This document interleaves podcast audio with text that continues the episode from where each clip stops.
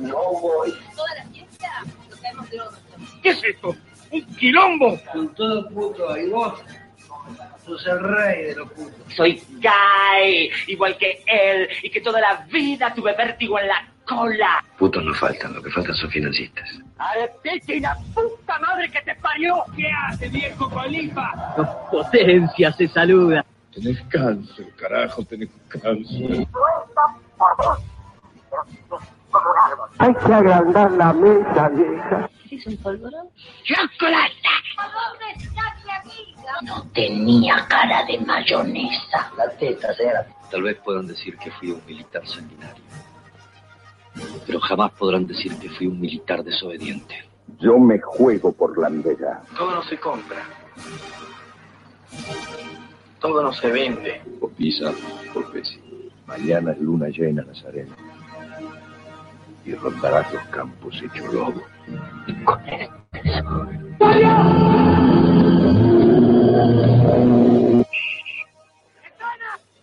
¡Salgan de zona! ¡Agua no! ¡Armas químicas a mí no! Yo hago puchero, ellos hacen puchero. Yo hago ravioles, ellos hacen ravioles. ¡Así no se mata un criollo! ¡Son los zapatos de papá! Adianchi. Ahí lo tenés al pelotudo. Pero hay una cosa que no puede cambiar, Benjamín. No puede cambiar de pasión. ¿Para qué trabaja uno si no es para ir el domingo a romperse los pulmones en las tribunas hinchando por una idea? Pero socialista, che. ¿Sobre qué te llevo? Canalla. ¿Qué pretende usted de mí?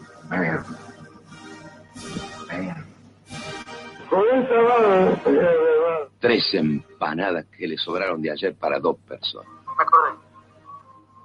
Me acordé cómo era. De todos nosotros me río.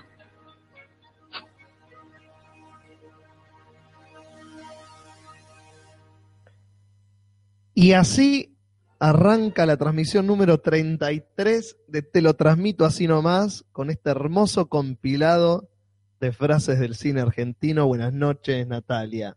Buenas noches, Gastón. Siendo las 22 horas 3 minutos, más que puntual, arrancamos hoy. Hola, Casper, ¿cómo estás? Hola, hola Natalia, me encuentro muy bien. Hola Jorge, ¿cómo te encuentras? Hola, Casper, me encuentro brutal. Brutal, papi. Qué más noventoso, qué brutal. Exactamente, nada, nada, ni Menem. bueno, estábamos, sí, acá como bien dice Yarin Fran Venom, las mejores frases del cine argentino es la intro. Eh, sí, este, de hoy, ¿verdad? Porque es un programa especial, como todos los programas, este, si es que podemos llamar programas a esta cosa que hacemos. Si todos los programas son especiales, como aprendimos con Los Increíbles, ninguno lo es. Y todo esto es tan especial como el público que está en este momento porque vamos a recordar Aclaremos, las cuestiones que- técnicas. Cuando nosotros sí. nombramos gente con generalmente con nombres extraños como Oro Violeta o Yarin Fran Venom, estamos hablando de gente que está conectada en este momento en un chat que está al costado de nuestra de nuestro video que podés nuestro video, ¿cómo se llama? Nuestro audio. Nuestro audio video de YouTube. Claro. Entonces ellos están interactuando y existe cierto feedback entre ellos y nosotros. Ahora, si no lo escuchas en vivo, no lo podés hacer. Te lo perdés. Es el, el- el chiche que te perdés es ese. Claro, es- siempre se aconseja escucharlo en vivo, como todos los martes a las 10 de la noche, para este, poder participar de comentarios como el de Sebastián Vicente, que ya estaba riendo a Julis, aunque él no es el que habitualmente lo Oiga. a Julis. Acá te dicen que Julis no se mandó una cagada al principio con el sonido, pidan un deseo. Porque no me estoy ocupando del sonido, claramente. Ya fue, ya fue suplantado, fue sacado de su cargo. Por una máquina. Por una máquina fui reemplazado como todos lo vamos a hacer. Yarin Franpelo nos dice, más noventoso que brutal es radical, y más noventoso que radical es copado, diría yo. Eh, Este, sí, Radicales me- nunca lo escuché más que en Los Simpsons. Que, Bueno, que lo- más noventoso que los Simpsons. Claro, que lo dice Milhouse solo en un capítulo. Sí, en el capítulo Aunque- de Shelbyville. Claro, aunque dice esa es mi frase radical, no- no- nunca, se- nunca más la dijo, nunca más la había dicho. Tampoco o sea. nunca usó la mochila como la usa ahí. Este no, capítulo es un capítulo bastante especial. Especial, como todos los capítulos de Los Simpsons son especiales.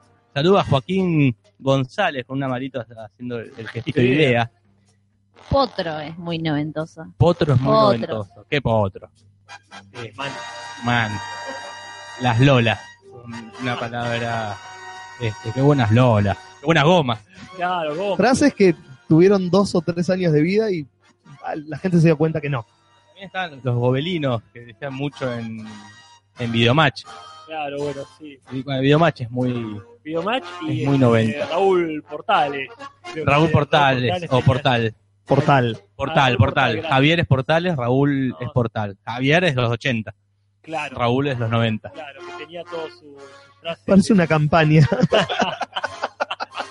El que te Heidi. También, El que ¿eh? te Heidi. Y reemplazado luego por el que te Heidi. Claro, como- Gracias a Ginsburg. Que- Sí. Él hizo, él, él tenía hablando de especiales, Ginsburg y Fontova tenían este sus especiales de películas o programas conocidos parodiados. Es una especie de Mel Brooks argentino. Campeón es nada. Que peor es nada, no sé, Juli me corregirá que es especialista en Mel Brooks, pero Sí. Ginsburg fue el Mel Brooks argentino. Y le, le encantaba hacer eso, hacer parodias, ver- versiones argentinísimas de cosas Y yanquis. tenía de Heidi, la que te Heidi, y era una Ah, especie de mirá, y ahí no sabía que había salido de ahí. Sí, sí, bueno, yo digo, ¿no? No, no, si recuerdo. vos lo decís, es real. Ya está. lo que digas al micrófono, eh, ya está. Es así, pasó. No Ocurrió. me acuerdo igual ninguna de las frases de Portal ahora. No, por tal excepto está Mano los Chanta, manochanta, los currandero. curranderos, eh, la volufrase. La volufrase. Él impuso un, un idioma propio. Y a Leo Maslía. Ah, él, lo, él inventó a Leo Maslía. Y más o menos con, eh, con Soy medio sonso y tres cuartos boludo, el tema se hizo conocido gracias a los La videos de, comunidad, sí. de PNP. Míralo vos, no, esa no. Esa no me la esperaba. Esa no me la. ¿Qué es fantasma? Es re de los 90. Ciertamente doy fe. Sí, sí. Este, Bobby Goma, eh, Leonel Campoy. El concepto goma en general Sí, era. Yo creo que, como vos decías, Tinelli es el gran propulsor de frases que duraron dos o tres años y murieron. El señor 90. Tuje. Tuje es de los El 90. tuje. Te pega un bolón el tuje. ¿Qué cara de tuje que tiene? Caracúlicos. Esa era la frase de Cara- Portal. Caracúlico. Caracúlicos. Hijo de, alias Leonel de nivel X. Sí, sí. Sí, por supuesto. Este, pero bueno, hay un montón de cosas que de cosas de los 90 que ya no existen, por suerte. Y esperemos que sigan. ¿Por qué estamos eh, haciendo existir. hincapié en los 90? Se preguntará la gente, quizás, Jorge, ¿no? Eh, yo creo que se lo pregunta o no, este, porque es algo que hacemos siempre también, ¿no? Pero hoy particularmente porque hemos, vamos a dedicarle un momentito a la década del 90, este, con una sección nueva, pero no es el momento de esa sección, Juli. Exactamente, no lo es. ¿Qué momento es este? Es el momento de empezar con las noticias reales que sucedieron en la semana, las noticias que te van a cambiar la vida. Noticias que van a cambiar el curso de la historia, así que son las 18, empezamos, como bastante rápido. Este, así que no sé quién quiere empezar. Casper, Casper dice, no, no empieza ni termina, Casper. Bueno, yo empiezo si quieren. Arranque nomás. Resulta, no, sab- no sé si sabían que Sofía Coppola estaba dirigiendo la versión en carne y hueso de La Sirenita. No sé si lo sabían. No sabía que ella la estaba dirigiendo, sabía que existía, pero no que Sofía Coppola está involucrada. Bueno, puede ser que no sabías que ella era, porque parece que Sofía Coppola renunció al proyecto. Ahí está. Y renunció al proyecto porque estaba en desacuerdo con la protagonista de La Sirenita, la que va a ser. Eh, ella quería poner a la hija de Uma Thurman y de Ethan Hawke, ¿no? Eh, Puede ser, sí. Ellos eh, tuvieron una hija. ¿Tienen una hija juntos? Sí, tuve- pegaste el micrófono en un diente, Juli. Vos te acercaste, yo me acerqué, Lizard, Maggie lloró y todo fue una se confusión. llama Maya Ray Thurman Hawke, la hija. Es un jueguito. Claro, es el código para de un avión. Más. Y debe tener más o menos. Romeo, Zulu, Hawk. Claro. Unos 16, 17 años, esta piba. Eh, Sofía Coppola parece que quería que sea ella la protagonista, que sea la sirenita contemporánea, pero no se, no se puso de acuerdo con Universal, que es la productora. Y van a poner a Chloe Grace Moretz, que yo la busqué, no sé quién, o sea, no, no encontré ni Es la protagonista de. mm, ¿Cómo se llama esta que hace Hit Girl? Ella, eh, que son los superhéroes. Eh, Kick-Ass. la película Ah, Kick-Ass, es la protagonista de Kick-Ass. Ah, mira, yo la vi la película. Este, No la reconocí en la foto. Bueno, y parece que Universal eh, di- decidió poner a ella, entonces Sofía Coppola, fiel a sus deseos, renunció al proyecto. Está bien, y ya de por sí es raro Sofía Coppola haciendo una versión de La Sirenita, no es el tipo de Sí, cine ¿no? que la mina hace.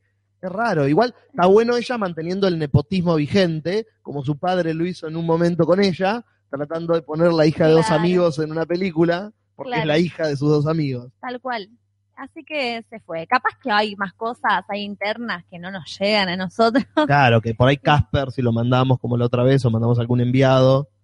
Eh, yo, miren, yo traigo una noticia cada tanto, pero me juego la vida. Por No, es cierto. Así que si quieren, si quieren que vaya a averiguar esto, realmente que hay detrás, yo voy, voy, ir voy. Pero, Pero- volver, no sé si vuelvo. Claro, sería un desperdicio que sea por esta noticia. Claro, exactamente.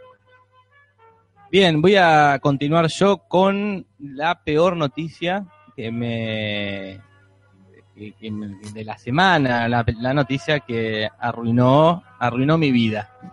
Mi vida muy se arruina muy fácil porque eligieron al que va a ser de Negan en The Walking Dead, que es este malo de los cómics, que parecía que lo iba a ser Don Draper, y yo estaba re contento que iba a ser Don Draper, todos estábamos contentos que iba a ser Don Draper, y al final no, no va a ser Don Draper. Fue todo un, una engaña pichanga. ¿Quién va a ser, Jorge? El nombre del actor es Jeffrey Dan Morgan.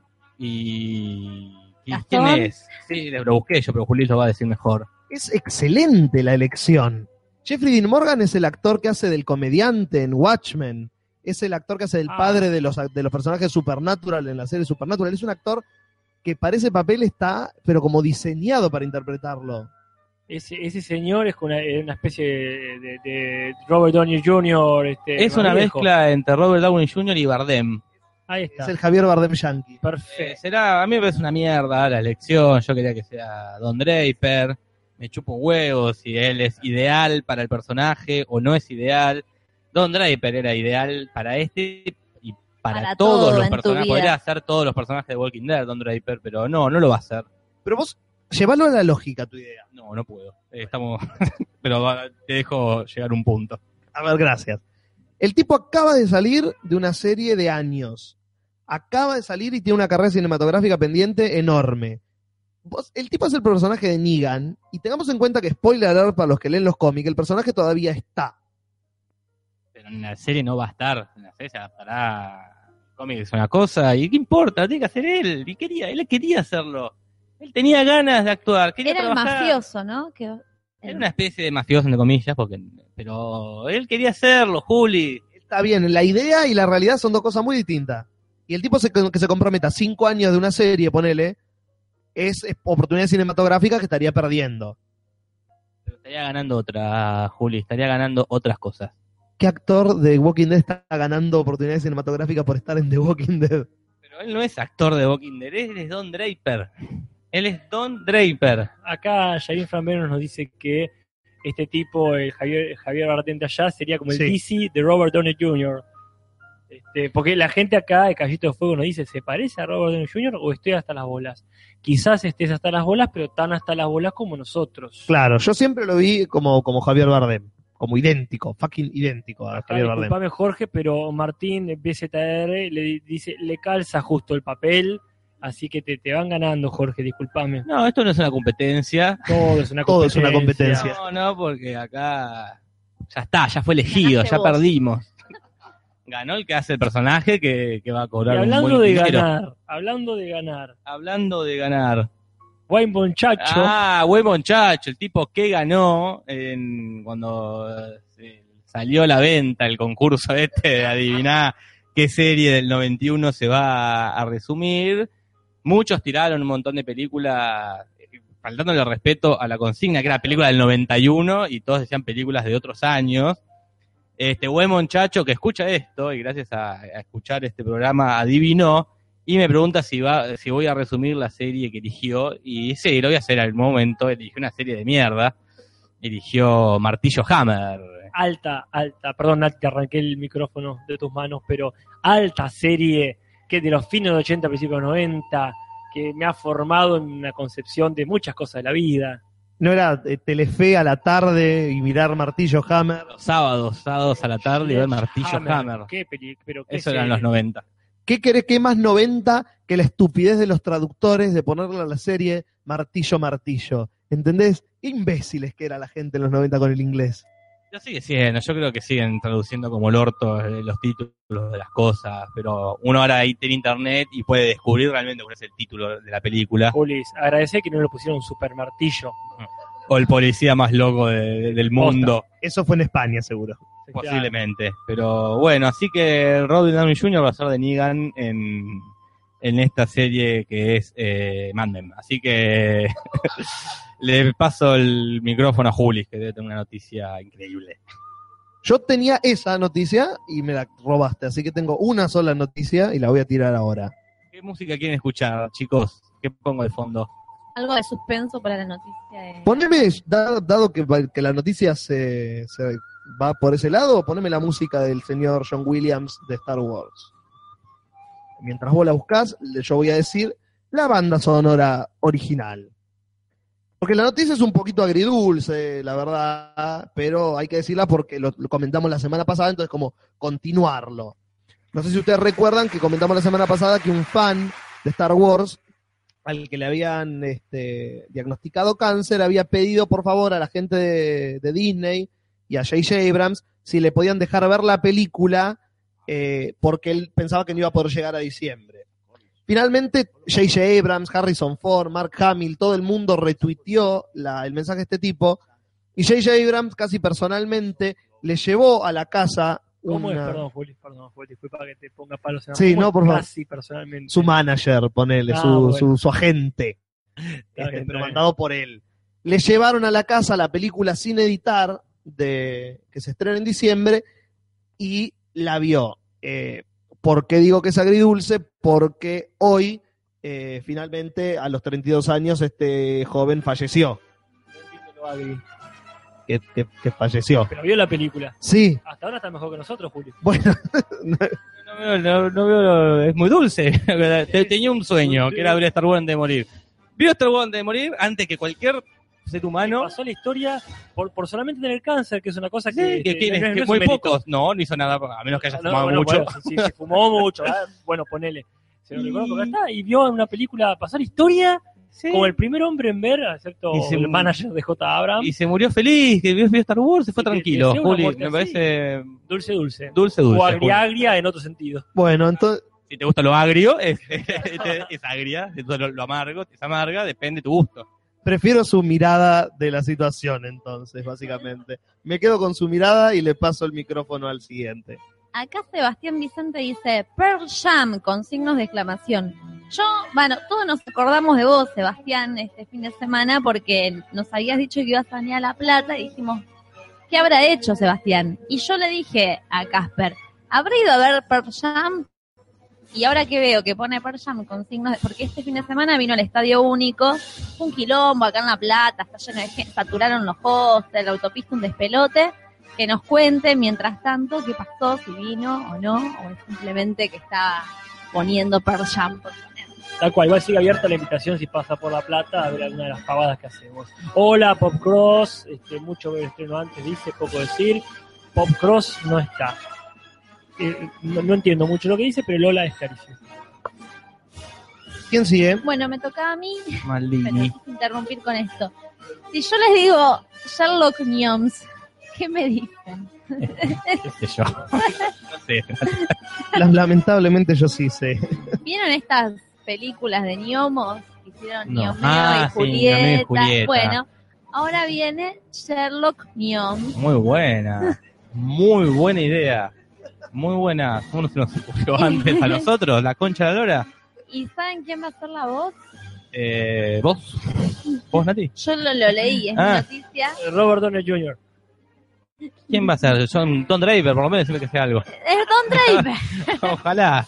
Johnny Depp va a ser la voz. Se estrena ¿De el 2 quién? ¿De Sherlock Holmes? ¿De Ñomo? Claro, la versión. bueno. eh, y se va a estrenar el 2 de enero del 2018. De, después del éxito de Niomeo y ¿Tanto Julieta, tiempo para hacer una película animada? llega Sherlock Gnomes. Bueno, muy, con- vamos a estar esperando todos muy ansiosos, ¿no? Se van a ser tres años muy difíciles. Sí. no, Pero yo no entiendo la frase después del éxito de Ñomeo. claro, que es una contradicción en sí misma. Claro, no, no, no la consigo. O sea, gramaticalmente imposible. Por ahí está mal traducido. Pero bueno, ¿qué- eh, ¿usted, eh, un cal, ¿Tiene alguna noticia? No, no tengo ninguna noticia. Yo Bueno. Esta semana tengo muchas noticias, pero son de mi vida privada, así que no tienen nada que ver Ah, bueno, no, no, si no quiere. Entonces yo ya, usted me robó la mía, Pinarello, así que. Digo yo.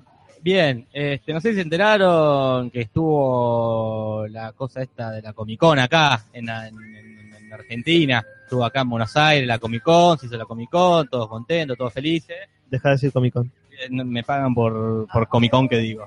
Así que discúlpeme, pero decir Comic Con. Y vino este eh, Tion Greyjoy, vino a invitado así, el de Game of Thrones, ¿no? Ajá. El que le cortan la pija en Game of Thrones. Vino acá a Argentina, estuvo en Buenos Aires, hizo la pavadita que toca hacer en la Comic Con, que no sé qué habrá hecho, habrá firmado autógrafo, habrá... no sé, tiene frase... eh, Tion Greyjoy. Greyjoy.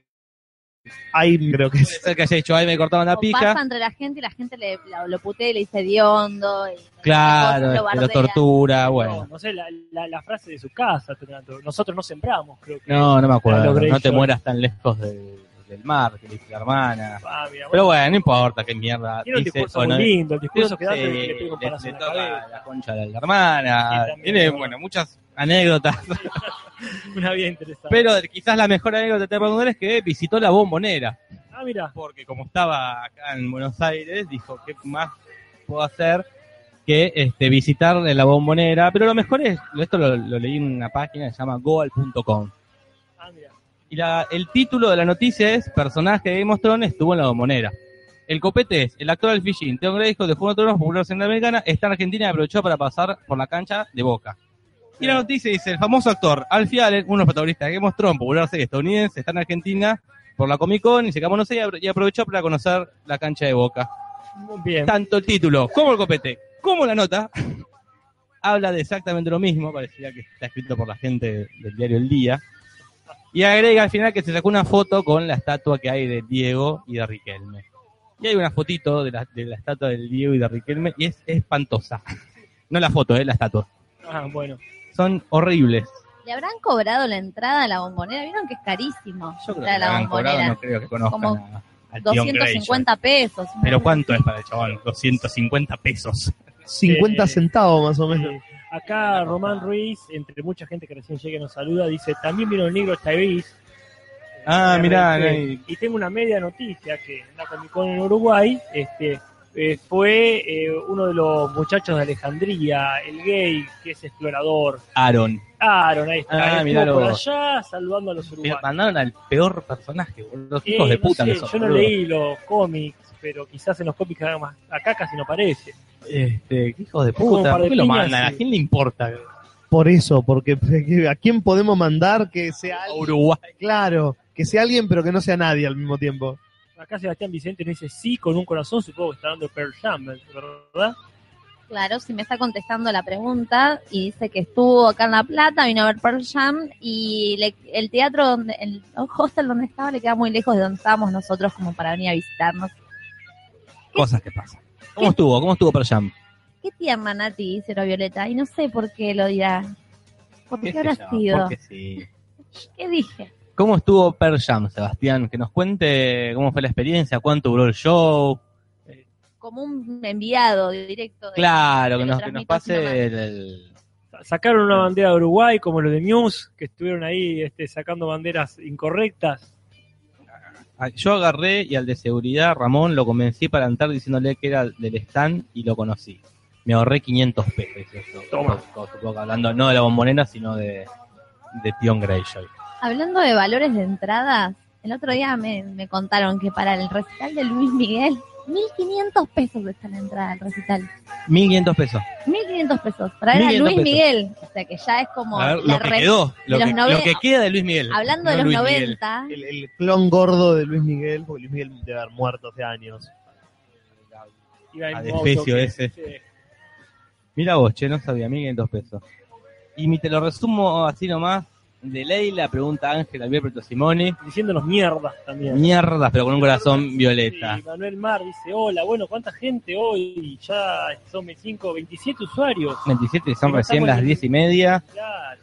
Este, la gente, no, no está Coraje Fan o no, no, no, no lo he visto no. participar. Es verdad. No es cierto, no, no ha Acá aparecido. nos pregunta para hablar de Spielberg. Manuel, ¿Cuál sería? ¿Cuál es la- Julis? La nueva de Spielberg es eh, Bridges of Spy, Puente de Espías, la nueva película con Tom Hanks. La que es eh, retro, que va a la Guerra Fría. Es, ¿no? Exactamente, es una película de- basada en un hecho real sobre un intercambio de, de espías que tiene que hacer Estados Unidos porque le, en realidad le secuestran un piloto, se cae un avión en Rusia, cae un piloto, lo agarran, entonces los rusos piden que para liberarlo les den un espía de ellos que tienen en Estados Unidos. Eh, más de lo mismo. Entonces Tom Hanks tiene que hacer, que es un abogado, tiene que llevar a este, a este espía a, a Rusia para que le den el, su piloto. Bueno, Tuvo un éxito increíble en Estados Unidos, ya está como para el Oscar. Como Ñomeo y Julieta. Aparentemente un poco más.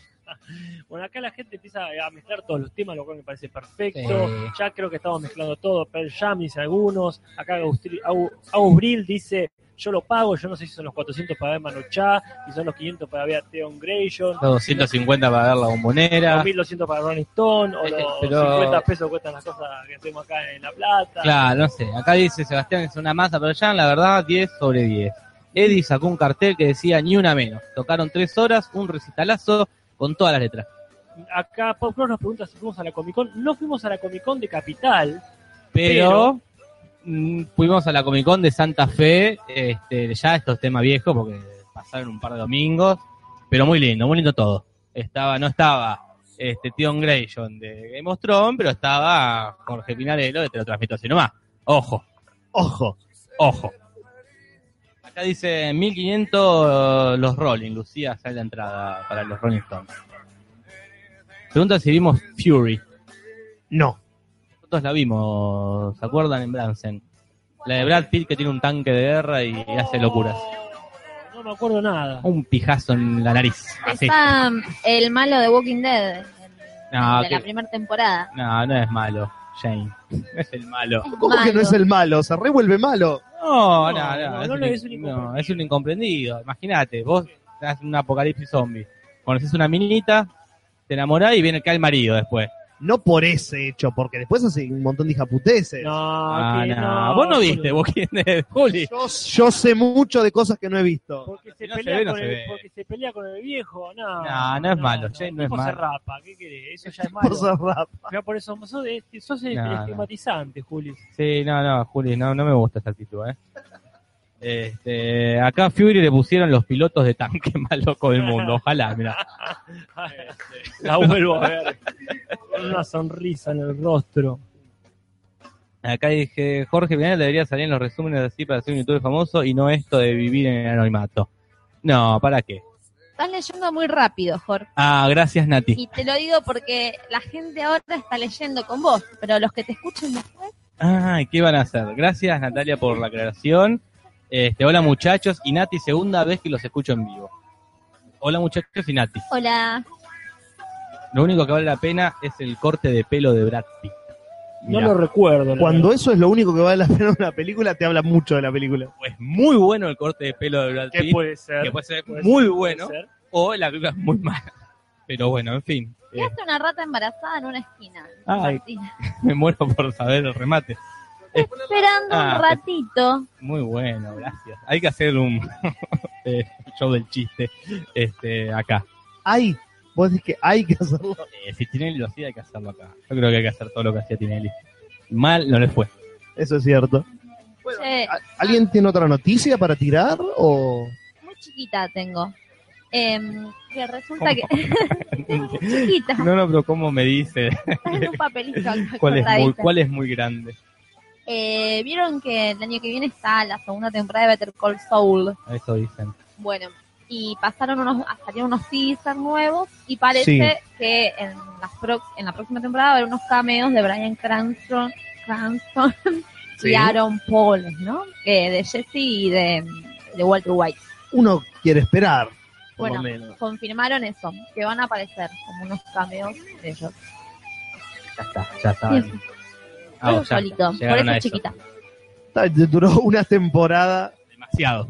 Sí, sí, Demasiado, sí, demasiado. bueno, todos estamos esperando el manotazo.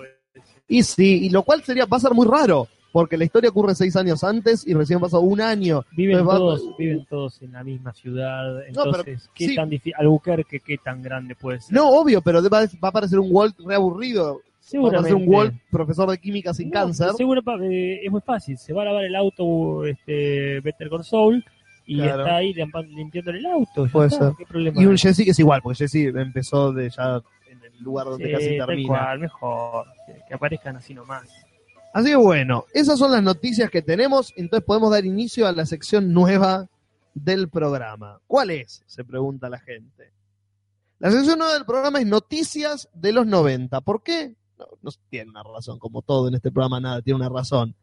A partir de ahora, por los próximos 10 podcasts, vamos a hacer noticias de los 90 año por año. Y este podcast, como corresponde, vamos a empezar por 1990 con la música que más caracteriza a los 90 y a los cumpleaños de 15, que son los auténticos decadentes.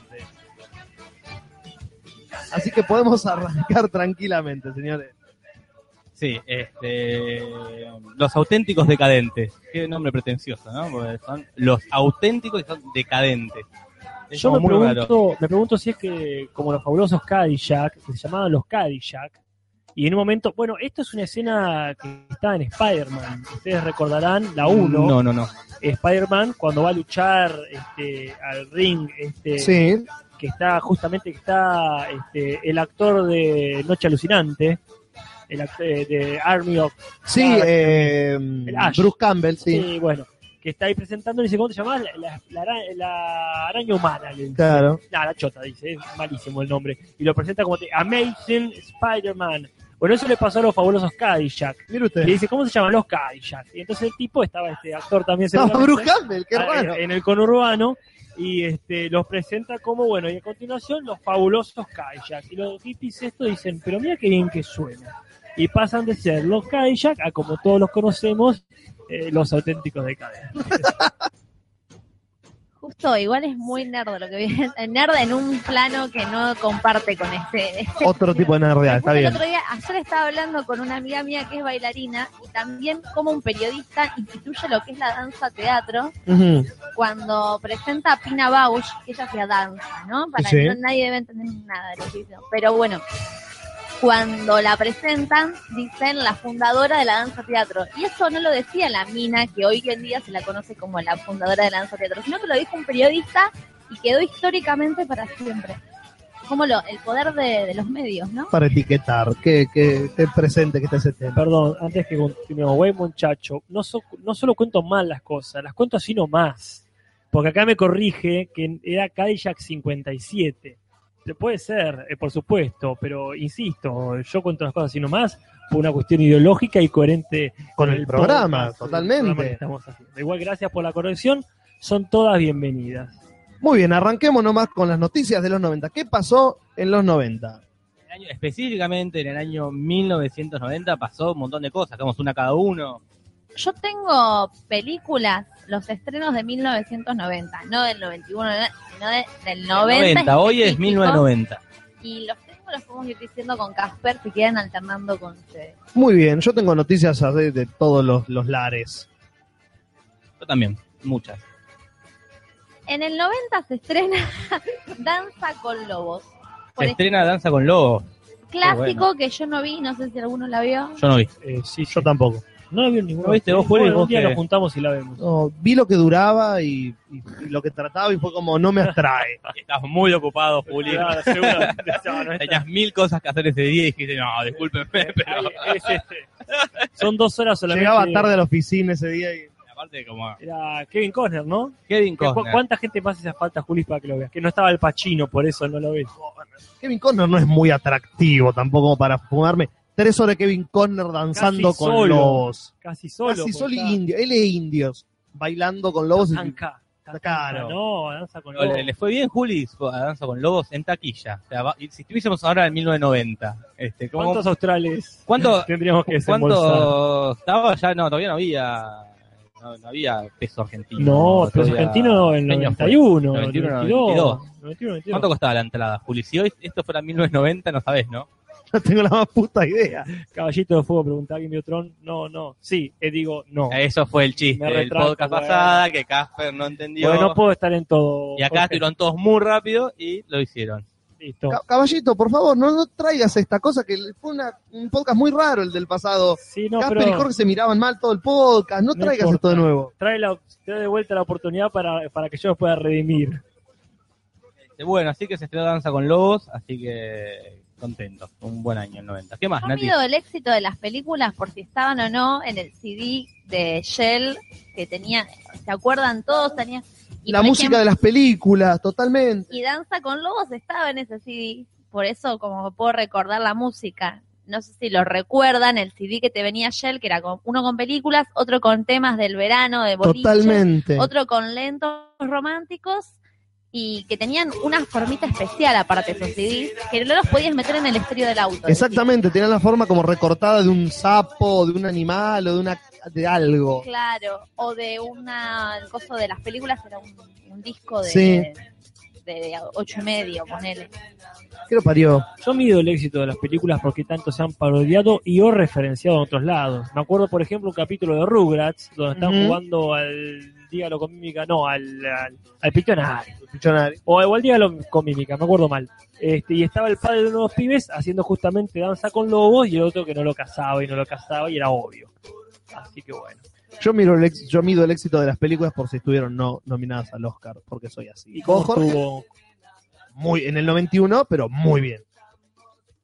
Yo mido el éxito de las películas por cuánto me gustan o cuánto no me gustan a mí.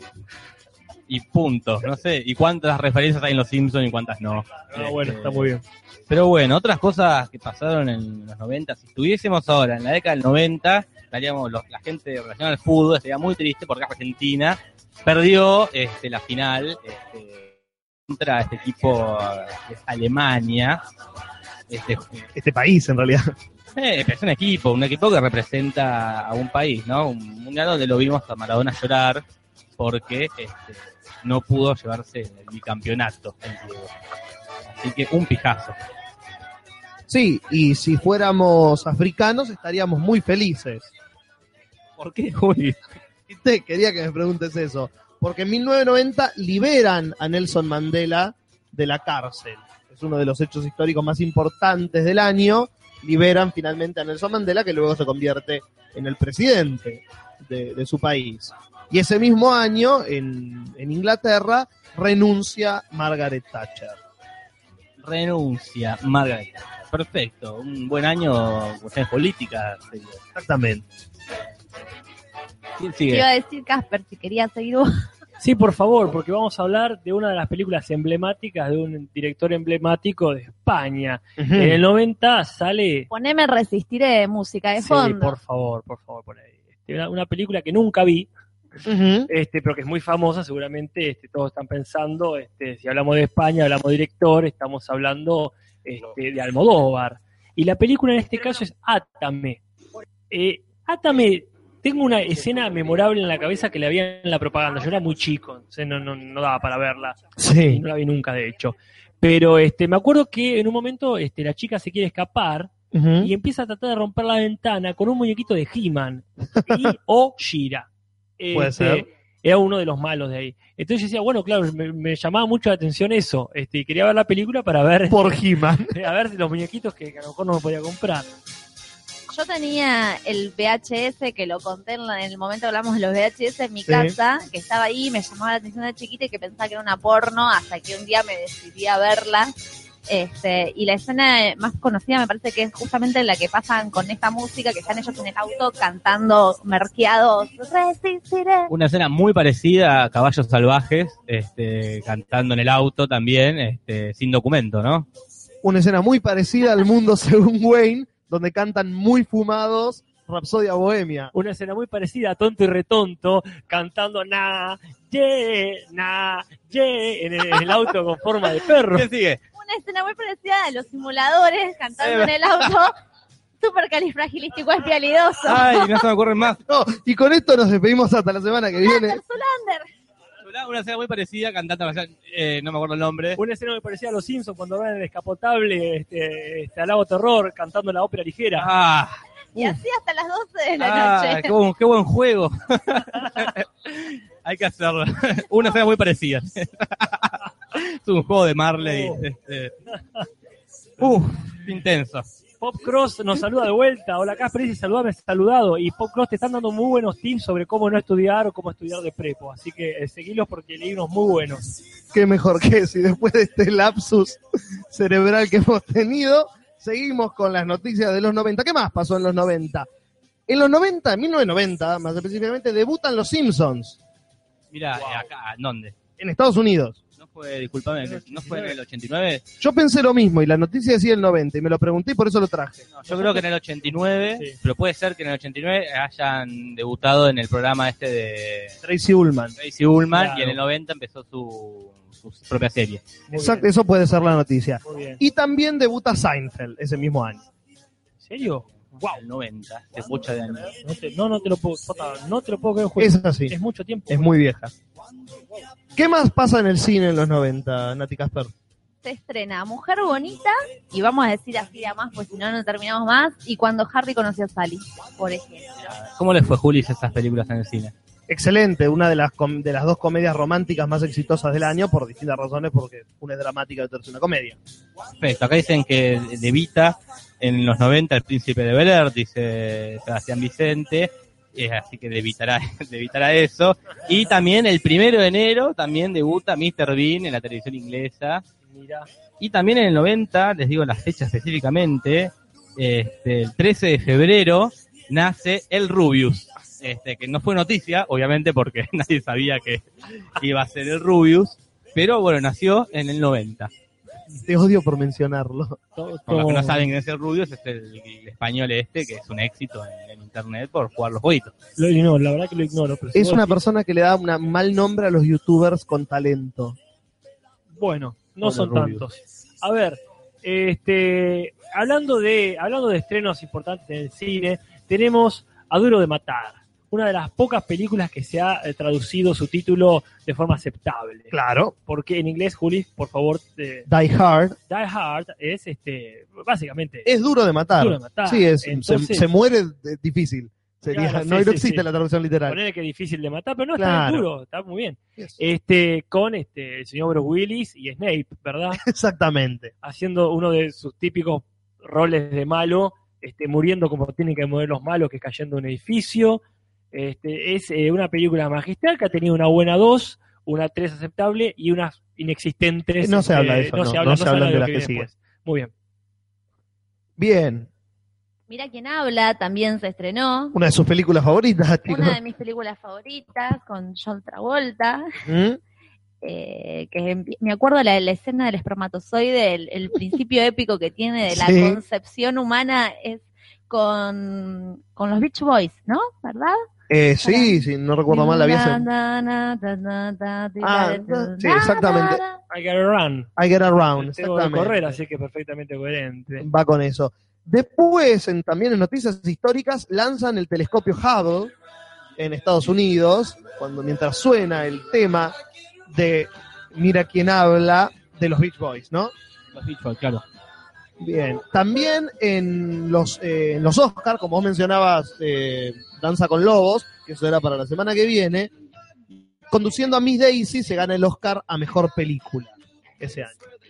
Bien, y no todo es lindo en 1990, porque también este, una chica llamada María Soledad Morales fue encontrada muerta en Catamarca. Este, Mientras suenan los Beach Boys. no, bueno, casualmente quedó la música de fondo, pero bueno, fue un caso muy importante porque fueron eh, eh, los responsables, así había sido gente de la policía, o del gobierno de ahí, fue un caso importante porque generó muchas marchas, así que para que los 90 no todo es risa como uno cree, este, también hay casos que marcaron el cine nacional. Y, sí, y, se- y sin Facebook se podía concentrar gente por una causa social. Eh, no- es indispensable.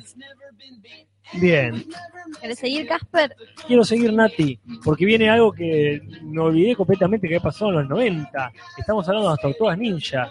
Este, no sé si estábamos hablando bien de la, La película. claro, de la película, porque también estaba el dibujo y la historieta original, ¿no? Pero eso ya es más de los 80. Claro. A la película llegan a los 90 y todos seguramente nos acordaremos que eran la- la- eh, los mamotretos esos, este, que, que estaban muy bien. Y para mí mejor que los Excelentemente de, hecho. los, los de ahora. Más simpáticos. Saben que conocimos en Perú un improvisador fanático, pero archifanático de las tortugas ninjas, que tenía una habitación en su casa llena de juguetes sin abrigo de las tortugas ninjas, su ropa, que a la que habitualmente usa con cosas de las tortugas, el reloj, el celular con el cosito enfermo, palpado. Literalmente, sí. Sí, sí, sí, sí, enfermo, mal. Acá el buen muchacho nos dice, fíjate que, que sutil el comentario, Duro de Matar 4 fue dirigida por Kevin Smith. Este, es el director de Dogma. Este, y no sé si... Pero no es, no fue dirigida por el Duro de Matar 4. Lo ignoro completamente. No, eh, Bruce Willis actuó en una película en la casa de policía, una comedia de Kevin Smith, pero que hace de otro policía que fue un fracaso total, Cop Out. Ah, bueno, está bien. Pero entonces eh, eh, el señor de Dogma no se mancha. No, el Ah. señor de Dogma no se mancha. Repito, que es sutil. Que, que lo, que lo explique. Bueno, yo me conecto a, a- a tu estreno de, de las tortugas ninjas. ¿Por qué? Porque ¿quién hizo los trajes de las tortugas ninjas en la película? Tu madre. Exactamente. Y ella me dijo que diga esta noticia. No, el que hace la- los trajes de las tortugas ninjas es Jim Henson, el creador de los Muppets. Hizo todos los muñecos de Hollywood. ¿no? Exactamente. Exactamente, es la empresa de él. El laberinto. Y es todas las cosas que son de, de efectos prácticos, como se les dice, están hechos por la empresa de Jim Henson, quien muere en 1990. Este, además de él, otras personalidades que han muerto ese año son Greta Garbo, la actriz, y Sammy Davis Jr., el amigo de Sinatra. Acá Manuel Mar dice, me quiero matar con la nueva de las tortugas ninjas. De Megan Fox puede ser muy sexy, pero no te metas con las tortugas. No las vi las nuevas tortugas ninjas ni, ni creo que lo piensas hacer. Para nada, no hay que ver eso. Nati. ¿Y la vi, la película? Porque no, Perdón, perdón. sí. no, porque estaba leyendo que Walter Blanco, que es una chica en realidad, dice. Transpoiting en el 96 y lo que le iba a aclarar es que es en 1990 exactamente en el 90, o sea, no es en la década que estamos diciendo. Recordé ese comentario en seis semanas. Eh, la verdad no me acuerdo si la vi la película, puede ser que la haya visto. Pero bueno, otro estreno que es La, Sí. Sire- la Sirenita, la de Disney. Eh, Ghost, La Sombra del Amor. ¿Tienen más cosas, chicos? Sí, sí. Ah, bueno. Estuvieron como todos los años los Martín Fierro este, en Argentina. Este, y hubo, bueno, fue el año de Horacio Fontova, este año, en realidad fue el 89 el año de Fontova, en el 90 fue premiadísimo porque ganó Revelación, ganó Peores Nada, ganó el programa Mejor, programa, el Martín Fierro, el programa cómico, y este el jingle Me siento bien, me siento bien con el Patalquina, ganó el Martín Fierro a, a mejor, ¿cómo se llama? Mejor jingle, no, mejor jingle, publicidad otra cosa. Existía mejor jingle en esa época, no existe más esa categoría. No existe más. Y un montón de gente, una voz en el teléfono ganó mejor telenovela. Mirá. Amigos son los amigos ganó mejor telecomedia. Eh, Hora clave ganó mejor programa periodístico. Bueno, ahí comenzaron los 90. Claro, ahí, podemos oficializarlo. Empezaron los 90, se llama, ganó Hora clave. Almorzando con Mirta Legrand ganó mejor programa de, de interés general. Este, querido Sandro, mejor programa musical. Qué montón. El tema de Piazzola es re 90 de Hora Clave. Como- No, el de, el de Neustar, el de Neustar. Tiempo nuevo es. Claro. Es el que, el que tararean, por favor, busquen ese video, Ah, que no el- tiene desperdicio. En el funeral de Neusta, Muy genial. No, Dios santo, yo no puedo creer, mira, si no puedo creer Con eh, trolos, sordos y, y locas, menos puedo creer que un viejo se ponga a tararear el tema de Piazzolla, como dice Natalia, en el funeral de Neusta. una de las mejores cosas que vi en mi vida es ese video. Para y Hora Clave también tenía otro tema muy recono- muy así. Reconocible. Sí. Puede ser, si lo escucho, obviamente voy a decir la clave. No este lo recuerdo no en este momento, pero sí. Y de hecho, Dale tiempo Escuchemos a tu enorme por un segundo esto. Piazzolla para que allá arriba temple su mágico fuelle y te reciba con una versión más de su fuga y misterio. Ahora de identidad sonora de tu nuevo tiempo nuevo. Quisiera que lo entonáramos todos.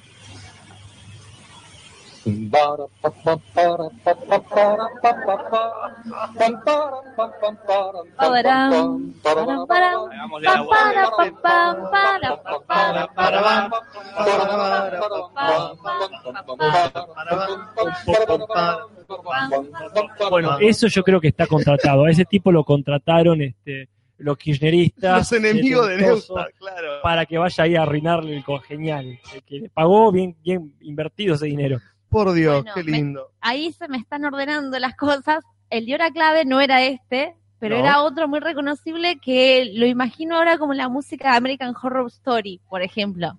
Eh, sí, era, eh, no sé, atonal, se diría. Era una música medio, turbia, sí, sí, pero no, no me la acuerdo exactamente. Pero bueno, este, acá eh, desde la Mientras, cabina. lo mientras Jorge trata de aclarar la duda que, que con Nati y Casper estamos teniendo, este, Nos habla Carl Drogo. Ahí está. Ese. Re 90. Me recuerdo que me da mucho miedo, era como. algo de, de Narciso Ibáñez la ya. referencia de American Sí. Horror Story es genial, sí. Grondona ya me da miedo, me da mucho miedo en esa época. Pero mi viejo miraba a él y ahí lo miraba a Neustar y era como empecé lo más aburrido de la historia. Era Neustar y Grondona era como sinónimo de me, me embole.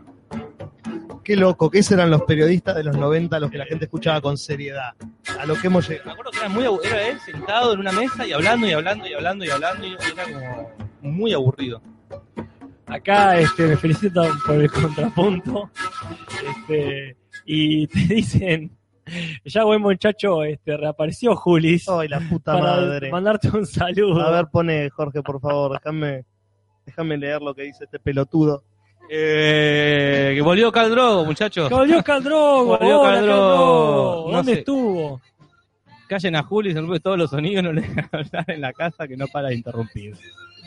Ay, ¿qué, qué pasa ahí que entre buen muchacho Eso y es Gastón amor. Juli? Eso es amor. Ay, no lo conozco, eso es lo más raro. Yo creo que ahí hay amor. Eh, Bueno, sí, el- sí, Pop Cross está, le, le declaró su amor a Casper. es, es un ¿Por qué no? Es- Es un web crash. Sí, de, de verano, son cosas que vienen. Bueno, sigamos para ir cerrando con las noticias. Carl Drogo, perdón, dice, me da gusto que se acuerden de mí, pero nosotros estuvimos preguntando dónde Sí, estaba. No es que nos, nos acordamos este, vivamente. Varios, varios podcasts estuvimos preguntándonos dónde estaba Caldrogo. ¿Qué pasó? ¿Qué pasó con Caldrogo? Acá está Caldrogo. Que nos cuente qué pasó, por qué estuvo ¿En qué desaparecido. estaba? Claro, ¿qué, qué pasó con Caldrogo? Bueno, eh, cerramos con las noticias de los 90. Entonces, mi última noticia es que la canción del año, cuando digo la canción del año, me refiero a la canción que le dieron el Grammy, uno de esos premios más berretas que tiene Estados Unidos, dentro de sus berretes de premios, que fue eh, The Wind Beneath My Wings, el viento bajo mis alas de la señora Beth Midler. Este, de no me acuerdo que- en qué película está. La señora. Ah, muy Exactamente, bien. gran cantante también, además de actriz, que hizo ese tema, sacó un CD con ese tema y se ganó todos los premios en el 1990. Mirá qué bien. Bueno, acá Sebastián Vicente se está peleando por vos, Julis. Muchas gracias, Sebastián Vicente. Amoroso ahí. Este, y este, Mauro Silio nos dice que se acuerda de la autopista de alguien con Chiche Heblum. Dice, eso era periodismo. Y yo creo que esa vez sí lo vi a Chiche Heblum con mucha atención. Sí. Mientras suena Beth Midler en los parlantes de Aspen. Bueno, y para cerrar, me queda- nos quedaba, Tema, queda muy raro hablar en este tema. nos quedaba una película que es Mi pobre angelito, Home Alone, que se estrenó en 1990. ¿La 1? La 1. La 1 es del 90, mira que bien. Sí, la 1 es 1990. Y vamos relajando y dejando todas nuestras preocupaciones. Me siento Luisa Delfino. Te escucho. Y acá Carl Drogo nos dice, tenía la tesis de la licenciatura, amigos, ahora me mudo a Europa y creo que será más difícil escucharlo. Bueno, claro, mucha suerte en Europa, en tu viaje. Y bueno, y vendrá acompañado de un montón de aventuras y experiencias nuevas. Para escuchar. Sí, internet en todos lados. Exactamente, Yo no sé qué está. tanta- Más, más, más Sí, en Europa. no sé. si esto es internet, no sé cómo le tienen que decir allá. Claro, No sé la diferencia horaria, pero queda grabado. está para toda la vida Así que esto, a esperemos- pesar nuestro. En Europa te pagan para que tengas internet. Hay becas. Hay becas para, para mirar YouTube. Bueno, damos a- por finalizada la sección de los 90. Y Sí, ya está. martes que viene, el 91. El Vamos. año de trolos, sordos y locas. Sí, ahí está. No cualquier año, ojo. Y arrancamos entonces con el tema de la semana, que es cine argentino en todas sus capacidades. Eh, sí, Juli, ¿qué es el cine argentino? A ver, es, es, es- es el cine, es decir, la filmación de un largometraje en la en el radio del país que se llama Argentina. Pero ¿y si yo me voy a Uruguay a filmar con gente argentina con un equipo argentino? ¿Es el cine argentino o hay que considerarlo uruguayo? De uh, mira la pregunta que haces. Depende la cantidad de gente argentina que haya en el proyecto. ¿Por qué te digo esto? ¿Por qué? Juli? Porque la película Un lugar en el mundo, excelente Soltame la película. remera, Julisa. Te puedo escuchar No, igual. Escuchame, mirame a los ojos cuando te hablo. Este, excelente película con Federico Lupi de los 90. Estuvo nominada al Oscar en el 90 y pico como mejor película extranjera por Argentina. Y a las dos semanas la descalificaron porque en realidad la mayoría del equipo era uruguayo y no calificaba, por las reglas que tiene la academia, para ser considerada como argentina. Aunque la mayoría del elenco era argentino. Pero no importa la provincia, Juli, alguien le tenía que haber dicho. Aparentemente, mm, aparentemente ¿Qué para ellos película no era, importa. me dijiste? Un lugar en el mundo. Un lugar en el Excelente mundo. película. ¿No era la Patagonia? ¿No era eso? No. Sí, con Lupi, Cecilia Roth, José Sacristán y un montón de gente más. Bueno, la voy a ver ahora. Me diste ganas de verla más si hay tantos uruguayos metidos. debe ser Exactamente. Iba a decir, también puede pasar al revés, que un elenco extranjero venga a filmar en Argentina y no por eso va a ser Argentina. Yo lo fui a ver a la estación de trenes a Brad Pitt cuando vino a La Plata. Hacer siete años en el Tíbet. Lo fui a ver y todos pensamos que lo vimos a Brad Pitt saliendo con un tren, o sea, salió con una locomotora. Nadie lo vio a Brad Pitt, pero en esa locomotora iba Brad Eh, ahí está Brad Pitt, Entonces todos con nos, su corte de pelo copado. todos nos fuimos creyendo que habíamos visto a Brad Pitt. No creo que nadie en La Plata, no sé si vino a La Plata, capaz que ni vino a La Plata. Era un doble. No estaba en las escenas que se filmaban acá y ni vino porque iba a venir. Bueno, eh, ¿por qué no como hicimos la semana pasada que le contamos a la gente que, de qué va a hablar cada uno con respecto al cine argentino? Dale. Bien, yo voy a hablar de las cinco peores películas, para mí, ¿verdad? Eh, ar- argentinas que se han hecho. Cada uno con un criterio distinto, ¿eh? Bien, yo voy a hablar de las mejores películas argentinas con un adendo. Que yo cuando empecé a hacer esta lista me di cuenta de que yo no miro cine argentino. miro muy poco cine argentino. Entonces cuando me dieron esta misión a mí, yo la acepté recopado y después me di cuenta que yo no tengo un top 5. Así que mis compañeros acá me van a ayudar a completarlo. Yo voy a hablar de algo muy caprichoso, que es lo que para mí es eh, la versión argentina de un actor de Hollywood. Es muy complejo. Perfecto. Y a mí me tocó, como soy el gestorio parece, hablar de un rubro muy argentino dentro del cine que es película histórica. Con lo cual es un, una película histórica, un poco ambigua en la categoría, porque pueden ser películas que son históricas en nuestro repertorio de cine nacional o películas con ambientación histórica. Así que voy a hacer lo que se me cante eh, el, el forro de, de Lupi. Exactamente. ¿Quién quiere arrancar entonces? Arranco, arranco con. Bueno, hice una lista con películas argentinas que me parecen espantosas. Y les decía hoy ¿no? que por qué no puse a, a Trolos Sordos y Locas, porque dentro de todo es una peli- película honesta consigo misma. El que hizo esa película no quiso hacer La Naranja Mecánica. quiso hacer Trolos Sordos y Locas e hizo Trolos Sordos y Locas. Te puede gustar, te puede no gustar, pero hay honestidad ahí. eh, no quise hacer otra cosa. Franchella no quiere hacer con Papá se volvió loco, no quiere hacer una comedia de culto, este, los Wet Hot American Summer, ponele. Quiere hacer la historia de un tipo que se pega con los- las cosas que se encuentra ahí y me gusta mina. Pero la película está en el quinto puesto que es Comodines. Quiso hacer una película yankee y terminó haciendo una película eh, muy berreta. Este, no sé si ustedes la vieron, Comodines. La vi en el cine. A mí me, a mí me encanta Comodines, te voy a ser sincero. Bizarramente me gusta mucho. parece un espanto por de- con respecto a la idiosincrasia argentina. Vos pues sos muy yankee, Juli. Pero la historia que es esta, que es eh, Carlín es un policía este, experimentado, serio, que está a punto de retirarse. Le matan al compañero y le ponen un nuevo compañero más joven, rebelde, mujeriego. Me suena. Aparte de que no no es algo que ocurre acá, no ocurre acá en Argentina que vos tenés un compañero y vas con tu compañero a resolver crímenes. La trama es de Arma Mortal, este, o de mil películas eh, policiales de otro país, porque la película es, eh, la trama es de otro país, no es de este país. no es una película que, no es algo que ocurra en este país. Acá, este, entonces bueno, ellos dos van a intentar este, desbaratar esta banda de, una banda de narcotraficantes, donde hay uno de la policía, está, es un doble agente. Ah, mira, esto se empieza a poner. Esto, y que le, le spoileo, le spoileo comodines, o ya es del 97, como que han pasado casi 20 años. Creo que caducó el spoiler, sí, sí. Es Víctor Laplace, es el, el mejor, esta, cuando me pasó, me, me quería caer de culo, el mejor amigo de Carlín. Ah, bueno. No me la esperaba, ¿vos te la esperabas, Juli, cuando la viste? No, no, la eso, verdad que no. eso, este, ¿no es con Carlín dijiste? ¿Eh? ¿Con Carlín dijiste? Carlín, Carlín. ¿El mejor amigo lo traiciona? Lo traiciona, lo mejor amigo. Eso es el hacker. Eso es el hacker. La mujer de Carlín en Comodines es la pendevieja de verano 98, Ah, que también es la mujer de Carlín en el hacker. La única diferencia es que ¿Están no hay? ACB. ¿Son los Una- amigos también ella? No, era Cris Morena, la, la, la mujer de la novia, la chica de Carlín. Mirá.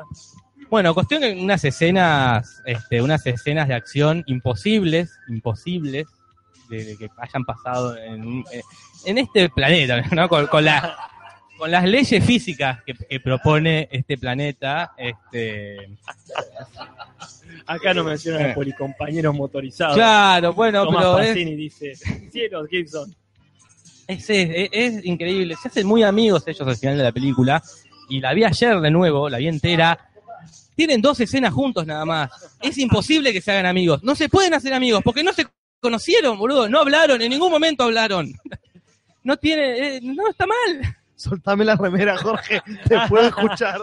pero están eh, como que no tiene el menor sentido que sean amigos, porque no, tu- no compartieron un momento de intimidad juntos como para decir, ah, qué buen tipo, Pero que el eso arre". chueco es así, el El- chueco es amiguero. No, no, no. Este, acá preguntan si Carlín antes o después de la CB. Antes de la CB, mucho antes. eh, pero bueno, me parece una de las peores películas de Argentina.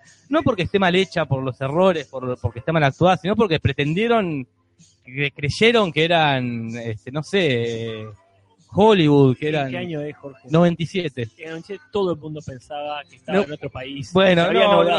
Pensaban que teníamos un presidente alto, rubio, ojos claros. Pero, eh, Es, es, es una, es coherente con su época, Jorge.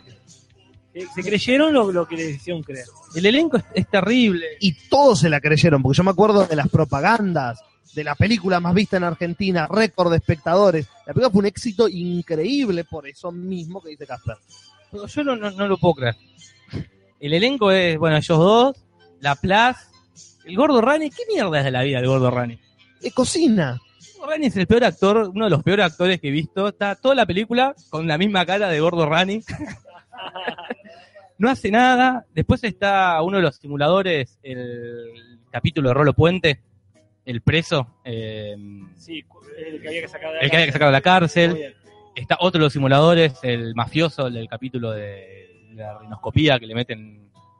eh, Manuel Vicente se llama el actor. Excelente, excelente actor, sí. El, el- el extorsionador, el usurero. Claro, el, el usurero. Está Nancy Duplá, que lo peor, Es Nancy Duplá. eh, para mí es, es el milagro del cine nacional. ¿Qué hace Nancy Duplá? Es la versión femenina de Pablo Rago.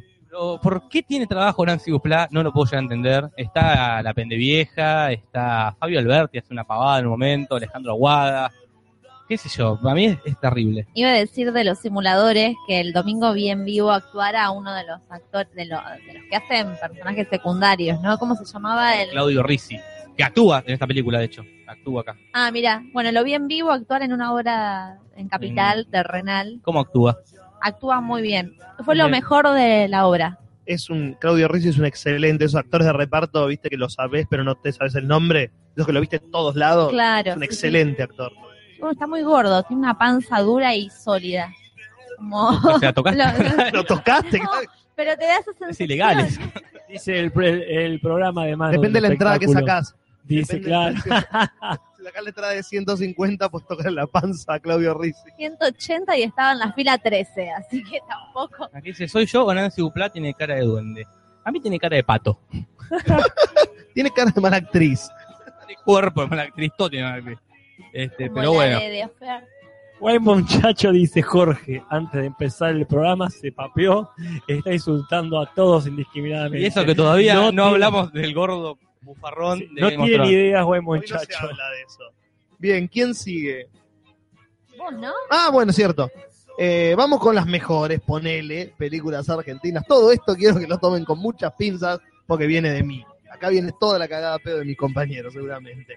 En el puesto número 4 puse la película más clásica del cine argentino, la película que no puede no estar en el top de todos los que miran cine argentino, que es Esperando la carroza. Vamos. Esperando la carroza es algo que no es inexplicable, es como el padrino.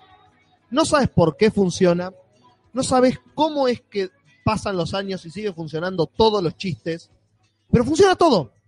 Es una película que funciona todo. Yo leí la obra de teatro, mm, la vi una vez, interpretada más o menos por un elenco independiente, pero la película es una de las pocas películas que para mí le gana la obra de teatro original. Es cada actor está perfecto en el papel que le dieron. Gasalla es el descubrimiento del siglo en esa película. Y es lo que digo yo, es pasan los años y una generación nueva la descubre. Y le causa gracia. Es una de esas películas que no pierden vigencia.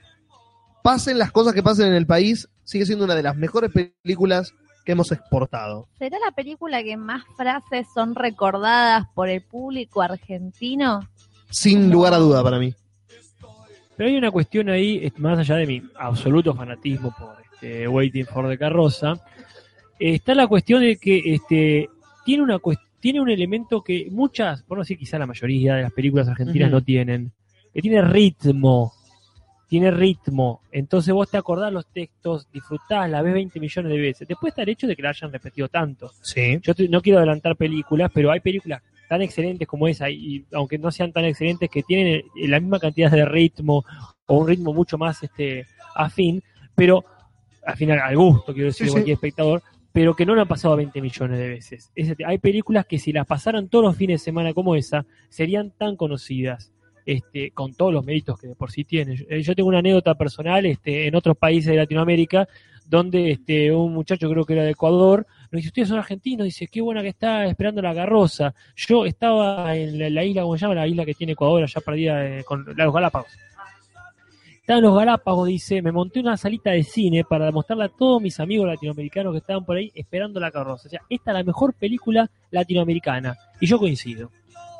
Lo, lo que tiene a diferencia de Comodines, que es una película argentina, que tiene una temática argentina, que tiene ideología argentina, Personajes. que no se podría, si la hacen en Estados Unidos, no tendría porque es cosas que pasan un domingo argentino. Tiene idiosincrasia argentina. Y por eso es lo que dice Casper, por eso me parece que se hizo tan popular en Latinoamérica, porque tiene algo de esa cosa tercermundista de que solo en estos países pasan ese tipo de cosas. Porque hay otra cultura que permite que esas cosas pasen. Y acá la gente está tirando frases de Esperando la Carroza. Alguien tiró por ahí, le llenaron la cocina de humo, que no es de, de Esperando la Carroza, es de 100 veces no debo, también de Doria, pero no, no de Esperando la Carroza. Así que bien, en esta estoy de acuerdo, Juli. Espera, vos espera. Muchachos, Bueno, yo voy a, voy a, voy a pasar mi, mi cuarto puesto al quinto, porque ya como vi que estaban hablando de eso, no específicamente por a donde yo lo voy a llevar, estoy bueno, hablando en abstracto, pero voy a, a decir los Brangelina argentinos, o sea, el- la pareja es un puesto de a dos, el Brad Pitt y la Angelina Jolie argentinos, que sería como una especie de eh, chaplá. o ay por Dios, ¿cómo a alguien no se le ocurrió eso antes? que sería... de Chaplá. Chapla, que sería Pablo Echarri y Nancy Duplá. Es una casa de venta de algo. Es un Pokémon de Chaco, con el corriente así de- del Eh, norte Chaplá. argentino. Eh, que Dice evoluciona con chipa. Claro, es, es horrible. esto lo hablábamos antes en casa, ¿no? Que hablábamos de los romances previos, que en realidad sería acá al revés, porque la que deja a su pareja no es como Brad Pitt deja a Jennifer Aniston por Angelina, sino que ella está dejando a Martin, eh, ¿cómo es? Eh, Matías. Matías Martín, eh, por, eh, no, perdón, eh, sí, a Matías Martín, estaba dudando si era Gastón Pols, pero no, era Matías Martín, Dupla Riz. que también queda muy bien. Duplarri me gusta. sí, sí, eh, por Coso, por el Pablo Echarri. Como que ellos estaban filmando la novela Los Buscas y empiezan a tener una affair y bueno, y terminan juntos y hoy en día son una pareja re linda, ¿no? Como los dos pibes de barrio. A mí me, me, me caben. Sí, sí, Son los del Brad Pitt y, y la Nancy Dupla. Versión bien. Y la, sí, la- Digamos lo que todos están son la versión morocha de Brad Pitt y Angelina Jolie. Claro, son lo- la versión sudaca, más vale, la versión sudaca de, de Brangelina, Hablan bien a lo bruto, son como... Chapla. Así que bueno, están en el quinto puesto. Acá nos preguntan qué pasó con los hashtags para la Ah, no hicimos Yo, hashtag. hashtag Echapla, por favor, ya. Ya lo hago, hashtag Echapla. No sabemos qué hay que poner, pero Hashtag Echapla o Duplarri. que la gente elija. Hashtag. La gente diga, el hashtag es Echapla o Duplarri. Ahora lo armo en Twitter y vayan, Y votando. y vayan votando. Lo que es no tener contenido. Señor Uncal, usted, por favor. Bueno, ¿cómo superar este momento? Sino con una, este, un momento serio, histórico, si quiere. Hay muchas películas históricas dentro de, como dijimos, la, la ambigüedad del término. Este, yo voy a empezar con una que este, yo no sé si es histórica o documental, pero no puede no ser mencionada. Yo creo que es histórica porque tiene hechos, este, hechos este, reales, no, no, Ajá. no basada en, sino que aborda y trata de ser fiel. Este, bueno, hace un momento estaban hablando ustedes de María Soledad. No olvidemos que está la película. El Sí, caso María Soledad Con Valentina Bassi. si vos lo decís.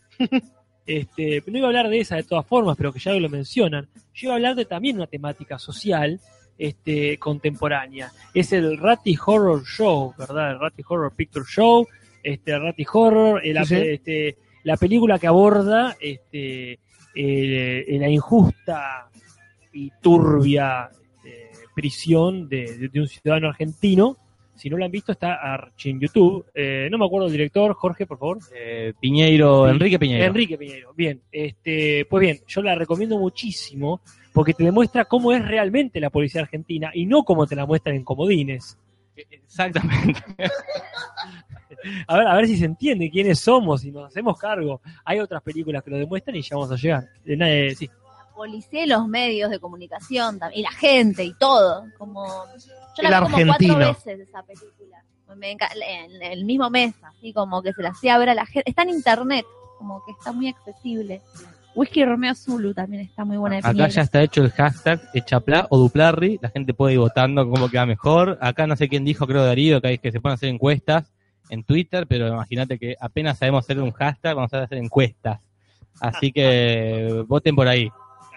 Ponen el hashtag y abajo ponen cuál de los dos nombres le gustan más. Yo me enganché con esto de la película, pero no sé si sabían que le agregaron un final eh, años después, cuando sale al- en libertad el tipo este que no me acuerdo el apellido, pero hay dos versiones de la película, una eh, que termina sin saber qué iba a pasar al final y otra después de que él sale en libertad. Eso nomás. Bien, ¿voy yo? Dentro del de mi siguiente ranking voy a poner este esta película, una película que hecha fue solamente como, más que nada como propaganda política o propaganda turística, y en un intento, este, de, luego de mi familia hace un dibujo de, este, de homenajear a cuando, quién engañó a Roger Rabbit, ¿no? Este, cambiando, o no sé qué otras películas yankees mezclan dibujos, o Space Jam, ponele, cambiando a Box Bunny. Poppins, Mary querés. Poppins, vamos con Space Jam, pero en vez de Box Bunny estaría Larguirucho y en vez de Michael Jordan estaría La Sole. La película se llama así, La Sole y Larguirucho, no tiene ningún otro nombre. Este, la vi, la película, no sé si la vi con vos, Nati, o la, o la vi solo. Sí, la vimos juntos. sí. La película es pura y exclusivamente una propaganda sobre San Luis, porque es, creo que Larguirucho y Sole van a un recital, eh, van en auto, van andando y el, el Neurus y Cachabacha los persiguen y dicen, ¿dónde se habían escondido? Y en el Museo de Arte de San Luis. Y se meten y dicen, ah, ¿sabías que este museo tiene una de las pocas este, versiones originales de tal cosa? Ah, sí, y así van y en un momento suben, se, ponen, se suben a un avión y se vamos a pasar por el cerro tal de San Luis. ¿Sabías que es uno de los cerros, Larguirucho? ¿Sabías que es uno de los cerros más altos de, de la cordillera? No me digas, Ole. Y así van, una road movie, este, por todo San Luis, diciendo este, este, todo lo, lo maravilloso que tiene San Luis. Vos me contaste que Entre Copas fue una película hecha con el mismo fin, ¿verdad, Juli? Sí, digamos, la- al principio le- una de la plata que le dieron fue para que los tipos promocionaran el, el recorrido de vinos que se hace en ahí en California. Claro, bueno, pero con Entre Copas hicieron una buena película. La Sol de Argucho está lejos de ser una buena película, muy lejos de ser una buena película, con tiene momentos musicales este, donde la Sol le canta tres o cuatro temas suyos. Y en, en- y en ese, ¿cómo se llama? En ese arrastre de vamos a arrastrar celebridades, lo arrastran a Capuzotto, que es un personaje de camionero, este, camionero medio drogado, que, ¿Capuzotto está ahí? Capuzotto está ahí, no sabemos por qué. Y también está Carlitos Balá, que en un momento van a comprar ventiladores a Minicuotas Ribeiro en, en la, en la peli. Y, él- y atiende Carlitos Balá, que dice, tiene un minuto de diálogo y mete todas, todas, todas las frases, todas. En ese único diálogo, y hace poco vimos Un amor en tiempo de selfie, donde actúa Carlitos Balá y hace lo mismo Carlitos Balá. ¿La de Martín Bossi? tiene un minuto Carlitos Balá, un minuto y tira todas. Y como que era- creo que Carlitos Balá se dedica a eso, la- a participar en películas y a tirar ¿Qué más querés de Carlito Balá? Déjalo. que, se quede en su casa, que hace, cumplió 60 años de casado con su mujer hace poco, que se quede en casa. Porque tiene frío. Tiene frío. él, él- él sería el, el Dick Van Él es el Dick Van Dyke. Dyke Posta, él es el Dick Van Dyke Sí, sí, argentino. sí, boludo. totalmente. Totalmente. Sí, sí, está en el... Y ninguno de los dos se da por vencido. No, siguen, siguen eh, ganándole al frío y yendo a trabajar. O sea, damos por sentado que ninguno de los dos tiene buena calefacción en su casa. No, no. Y tiene que ir a los sets de filmación. a poner- Están más poner un calentitos café, ahí en el set. Un café caliente que le sirve. ¿Qué pones la media luna y el, y el chocolate que le dan en el set? Bueno. Bueno, contrarrestando con eso, vamos con una de las, para mí, las mejores películas argentinas de los últimos años es esta. Nunca una película me, como yo digo, consumo poco eh, cine argentino y esta es una de las películas que me pegaron fuertísimo y entendí que se podía todavía hacer un cine excelente de acá y para afuera, que es El secreto de sus ojos. Y acá viene la cagada a palos con los ojos de Jorge. Lo sé y lo voy a dejar y ya va a venir. Pero ¿por qué? Porque funciona en distintos niveles la película. Primero, como la historia en sí. El guion me parece fantástico, la novela de Sacheri original incluida, y me parece un laburo increíble. Es otra de las películas en la que todos están bien en el elenco. Sí. Hasta Pablo Rago, que es horrible en la película, funciona para lo que tiene que hacer dentro de su papel. Excepto en el final. Bueno, sí. Sí. Ahí donde, como dicen, en, te lo resumo así nomás, la escena más dramática y por lo tanto peor actuada, lamentablemente esa profecía se termina por cumplir en Y peor maquillada, tiene esa calvicie de Pablo Rago incoherente, espantosa. Siempre la tendrían que haber cortado antes. Si la cortaban antes estaba mucho mejor la película. Bueno, a mí el final me parece fantástico, como justicia poética, me parece spoiler alert para los que no la vieron. Deberían, por Dios, deberían verla. Les guste mucho, poco, mal, hay que verle esa película. Eh, me parece que está bien el final, maquillaje y actuación aparte, el final en sí. Pero lo que más admiro de la película, lo que más me gusta de la película, sin lugar a dudas, es el descubrimiento de Guillermo Franchella. Que nos, esa película nos haya Ya venía de antes, Franchella, Juli, se venía del ochenta y pico, ¿no, Casper? No, me parece que si le dieron un premio revelación fue en el 90 y monedas, como mucho. Ese era otro Franchella, ese era el hermano. Hay un Franchella pre y post bigote. Total fucking mente. Y no hablo en naranja y media, cuando se lo afeita y es el hermano malo. No, naranja y medio o trillizo, bueno, no importa. Naranja y media se afeita para ser del malo. Bien. Que esa película nos haya regalado un Franchella que hoy se anima a hacer lo que se le cante el culo, sin tener que quedarse en la comodidad del actor cómico, me parece el mejor de la película. Él, bueno, lo mejor de la película en realidad es Mariano Argento, como el compañero hijo de puta de oficina que termina siendo parte de la- del, del encubrimiento del, del asesino. Me parece que es el de la propaganda, el actor de la propaganda que se hizo famoso gracias a esta película. Todo bon, todo legal. Exactamente. Ese, el- ese actor me parece que es lo mejor de la peli. No, no, no, no, no, no, no. Lo mejor de la peli, estamos todos de acuerdo, acá por lo menos menos Juli, los tres, es yo digo que hagan A y hacen Z, como esta máquina de mierda que me metieron. Mo, es cierto eso. Mario Alarcón es- suele ser lo mejor de cualquier habitación en la que está. La mejor escena de la película. Es po- Es posible. Es muy buena, boludo. Tiene mucho ritmo de escena. Mucho más que Plando la carroza junta, boludo.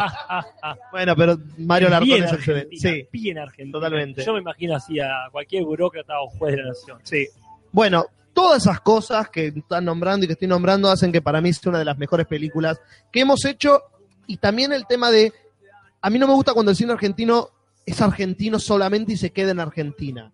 A mí me gusta el cine cuando lo pueden ver en cualquier lado y pega y tiene un impacto. Como, como decía cierto ciego gorila, este, en el Corán no hay camellos.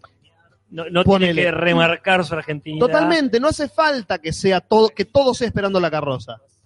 Bueno, sí, yo coincido con vos, igual, es una gran película, todo Este- bien. Coincido con, no me acuerdo quién lo dijo, que está sobrevalorada, pero tampoco creo que tan sobrevalorada. Ya, coincido con él, no creo que está tan sobrevalorada. Este, y sí, Franchella es un, gracias a Dios, nos demuestra esta fraseta y tiene escenas archimemorables.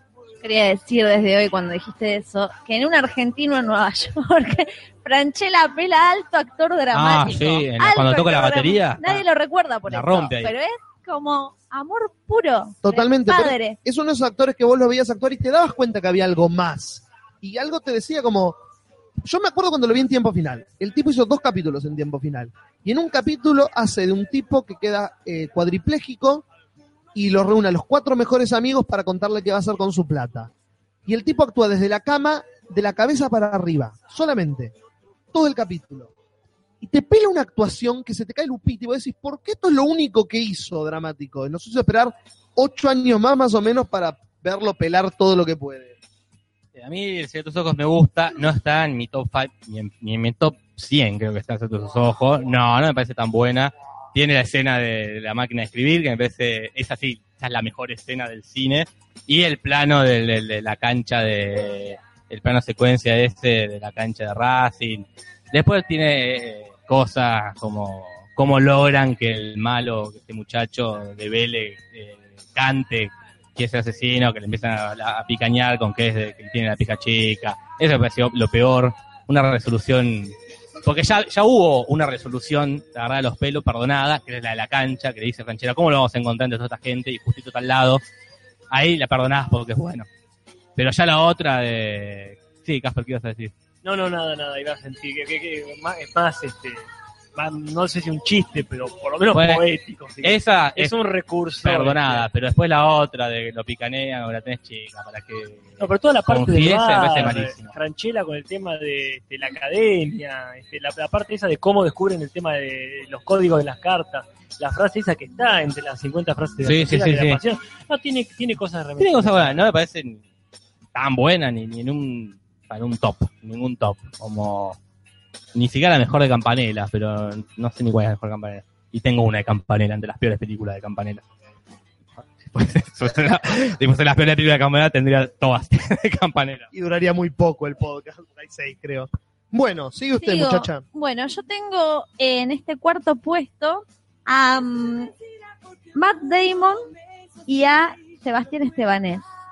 Como ¡Wow! ¡Fuerte! Y Matt Damon lo puse a él en realidad más por Tina América, que está en toda la película bardeando como que es Sebastián Estebanés. Entonces dije, cuando el otro día volvimos a ver Tina América, y es, es eso, es el Sebastián Estebanés yankee o, o viceversa, ¿no? Como... Es el mal actor bonito que la pegó. Y no que sé de quién se la dijo Matt Damon, pero y que nadie está seguro si es tan así, pero como que ya se estableció eh, como socialmente que es así, como si hay que bardear a un actor, todos bardeamos a Sebastián Estebanés, Sí, sí, y en sí. Estados Unidos hay que bardear a un actor. Yo no, no sé si he visto algo bueno de Matt Damon. Eh, Yo personalmente he visto muchas cosas buenas como actor de Matt Damon. creo que Will Will Hunting es la que ahí está bastante bien. La que vi, la primera que hicieron juntos con el Eh, otro, Will- esa, esa, es esa, muy bien. El informante me parece excelente actuación del tipo, totalmente contra, contra su tipo de rol. Habría que ver quién es el Ben Affleck de Estebanés. es Canina Zampini. No, para mí él es la mezcla de Ben Affleck y pues los dos son malos, boludo. Ben Affleck también es malo. A Ben Affleck yo no, no recuerdo haber visto algo bueno, quizá lo tenga, pero excepto cuando pelotudea, con, con Dogma, ponele, que ahí Sí, los sí, dos se la- y boludean, está muy bien. Pero después, Miren Gone Girl, miren eh, eh, Argo, en Argo está increíble. Perdón, Matt Damon está en Behind the Candelabro. ¿Querés una buena actuación de. Matt Damon? Behind the Candelabra, la historia del pianista Liberace con Michael Douglas. No la vi. Es, es coso, es Ryan, es esto, no Ryan, Matt Damon. Sí, no, ahí no no sé. mucho, no, ahí aparece al final. Aparece al Parece. Matt Damon. Él lo dice. pero, pero que sí, detrás del candelabra está, está muy bien, está muy bien. Y ahí Ahí tiene se- toda la película para Manuel. Mar dice, no me imagino a Sebastián Estebanés en Good Will Hunting. No, no, nadie se imagina. Pues nadie se imaginaba a Matt Damon en No, nadie. Así que- Así que, bueno, este, acá se están barriendo todos con buen muchacho, eh, por- Porque se lo merece. es conflictivo, ¿eh? en el colegio debe ser conflictivo. No, yo, seguro. yo, yo lo banco. Yo- Ok, eh, porque es así, así no se mata un valiente. Si hay que saltar ahí a defenderlo, este, este, se está bancando contra todo. Puede estar muy equivocado, pero se está bancando contra todo. No sé, no sé si ya está bancando. Por chato, somos... Eh, buen muchacho. Buen- buen- buen bueno, este, seguimos. Bueno, me toca a mí, me toca a mí, este, y ya que estamos hablando de bancársela como un valiente, este, vamos a mechar con dos valientes, una, dos películas que son históricas por diferentes motivos. Una es Juan Moreira. Juan Moreira, que es un peliculón con Bebán. si no- Rodolfo Eván, sí. Sí, sí. Que está haciendo de- el, el- el gaucho más famoso de, de- de- histórico, digamos, ¿no? Este, ese malevo, si se quiere, que se la banca ahí, este, contra todo el escuadrón de policía que lo cagan a tiros. Y tiene una de las frases eh, más hermosas de, muerte, que es cuando ya ahí medio que se está por morir, se tira el con este sol y mirando, mirando a través de las rejas, como morirse con el día tan lindo como está, ¿verdad? Y después, bueno, de Moreira, Chirinos, se balean, se agarran a los lanzazos y muere Bebán. Quizá para siempre, porque no recuerdo muy bien cosa- No, yo tampoco. a no ser este Novelas. Sí, porque antes o antes o después o por el mismo año, no sé, había hecho ya este eh, los muchachos de antes usaban gomina, una remake. Esa yo la vi, la, La, la remake, ¿viste? la remake, claro, sí, claro. sí. No, una de las pocas remakes del cine argentino, no sé cuántas se han hecho dos o tres veces. Eh, no sé, habría que haberlo averiguado para La temática era esa. Dentro de tantas cosas que habría que Acá haber está. Juan Moreira, mierda o carajo, como quiera decir Jarín Fermenon, pero sí, es este, esa película, un peliculón, épica, épica, épica, pero la película sí, histórica, digamos, de, de esa época gauchesca, en realidad, en realidad es en Martín Fierro. Porque, este, si bien eh, la de Juan Moreira la, la dirigió este, Leonardo Fabio, ¿no? Sí. Este, bien, este, la otra este, eh, tiene un actorazo. Porque Martín Fierro, obviamente, Martín es Fierro? halcón Ah, mira, mira, mira. este, haciendo de, de- de Martín Fierro y casi que de Cruz también. Este, se, la, bancaba mucho. Es, este, es, así, es una película en un contexto histórico, si se quiere. Este, excelente película, supongo que está todo esto en YouTube, aunque Juan Moreira no la pude, no la pude encontrar. No la pude encontrar. Pero este, no, no tardarás ahí, seguramente la estaba renderizando este Fabio y quedó inconclusa. Este, no sé quién retomó esa renderizada. El hashtag es un fracaso absoluto, nadie está poniendo nada. Más fracaso que los anteriores. Más fracaso que los Porque siempre anteriores. decimos que es un fracaso absoluto. Este ha superado los niveles de fracaso porque nadie puso nada, nadie se la juega entre Duplarri y, y igual el otro y Chaplat. Pero bueno, este, para los que tienen Twitter, vamos, vamos, vamos. Acá Lu- Lucía San nos, no- nos sugiere, este, tendrían que hacer un especial de remake, secuelas y etcétera. Sí, bueno, creo que hemos hablado bastante del tema, diferenciando más que nada lo que es este una remake, una secuela de un Y- este, reboot. De un reboot y olvidándonos al otro día la explicación que dimos. Pero bueno, puede ser. Acá Gus Bril dice, ¿vieron la puta y la ballena? Me acuerdo que me gustó. Yo la fui a ver al cine me- y en el cine es zarpado ver las imágenes de las ballenas gigantes. Eh, sí, está muy buena la película. A mí me, me gustó también. No Yo no mucho la, para decir, no pero- la vi. Me acuerdo, no, mucho no. Es Baraglia, sí, es Baraglia me gustó. No me acuerdo de ni de qué trata, me acuerdo. no me acuerdo. Sigue usted, Tengo señor. imágenes mezcladas. ¿no? Este, bueno, la siguiente película vamos, eh, que, que tengo en mi lista este, es una, secuela, una, una tricuela, ¿cómo se dice Julio cuando ya es la cuarta? ¿Cuatricuela? Cuatricuela, que es, este, Es un tren cuatricuela. es la cuatricuela, esto vamos a, vamos a hacer así, y punto. la cua- cuatricuela de los bañeros más locos del mundo. Este, que como decíamos, de, que, sincera puede ser una película consigo mismo. Bañeros, las de DC, son, dentro de lo que son, muy fieles con lo que quieren ser. Hasta incluso Bañeros 3, la, la anterior a esta, este, respeta algo. Bañeros 4 ya es una, una falta de respeto al, a todo, a todo lo que le pueden faltar respeto se lo faltan. Que la 4 es, post- es la, ya fue cuela, porque no, Ya no, podés, no, ya, ya 4 no podés, este, es muchísimo. No, es, es mucho y Poco probable que salga bien. este, acá dice Barrio Nuevo, el rayo catódico, dice ahora llegué tarde porque salí a hacer ejercicio.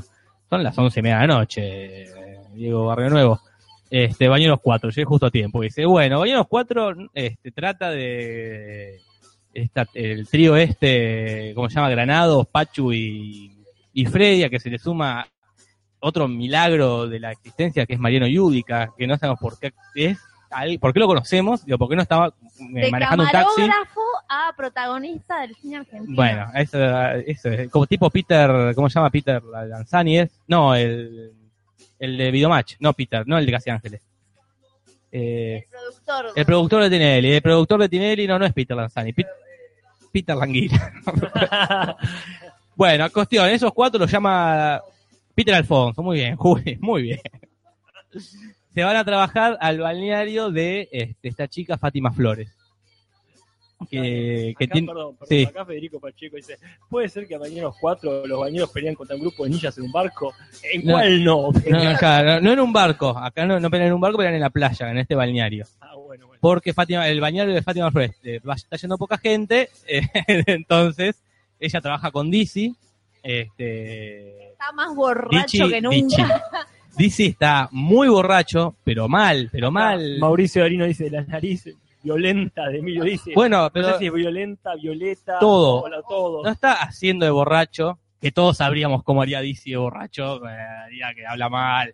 Acá está mal de la cabeza, tiene como, habla lento, está arruinado por el alcohol. Esa es la mejor actuación que le pudieron sacar y la dejaron. Claro, bueno, ya está. Dijo el texto, perfecto. Grabá, guardá. Porque. Y ellos, como siempre, van a la playa y, y tiene, no tiene ninguna línea argumental la película. Son, se me ocurrió este chiste. Entonces van todos con la tabla de surf al agua y se tira Pachu a la arena y hace que nada en la arena. Se tira Pablo y hace que surfea en el parado y se tira Freddy con una, una tabla de planchar. Corte, ah, están pintando la pared. y chiste de los tres chiflados de mira para otro lado y le pinta la cara a, a Yudica. Corte y es, va Freddy con un palo, gira y le pega en la cabeza una gorda. Como que es una sucesión de, de gags. Es que es un humor que estas nuevas generaciones a lo mejor no conocen. Es una forma de No, puede, ser, es traer a los 80.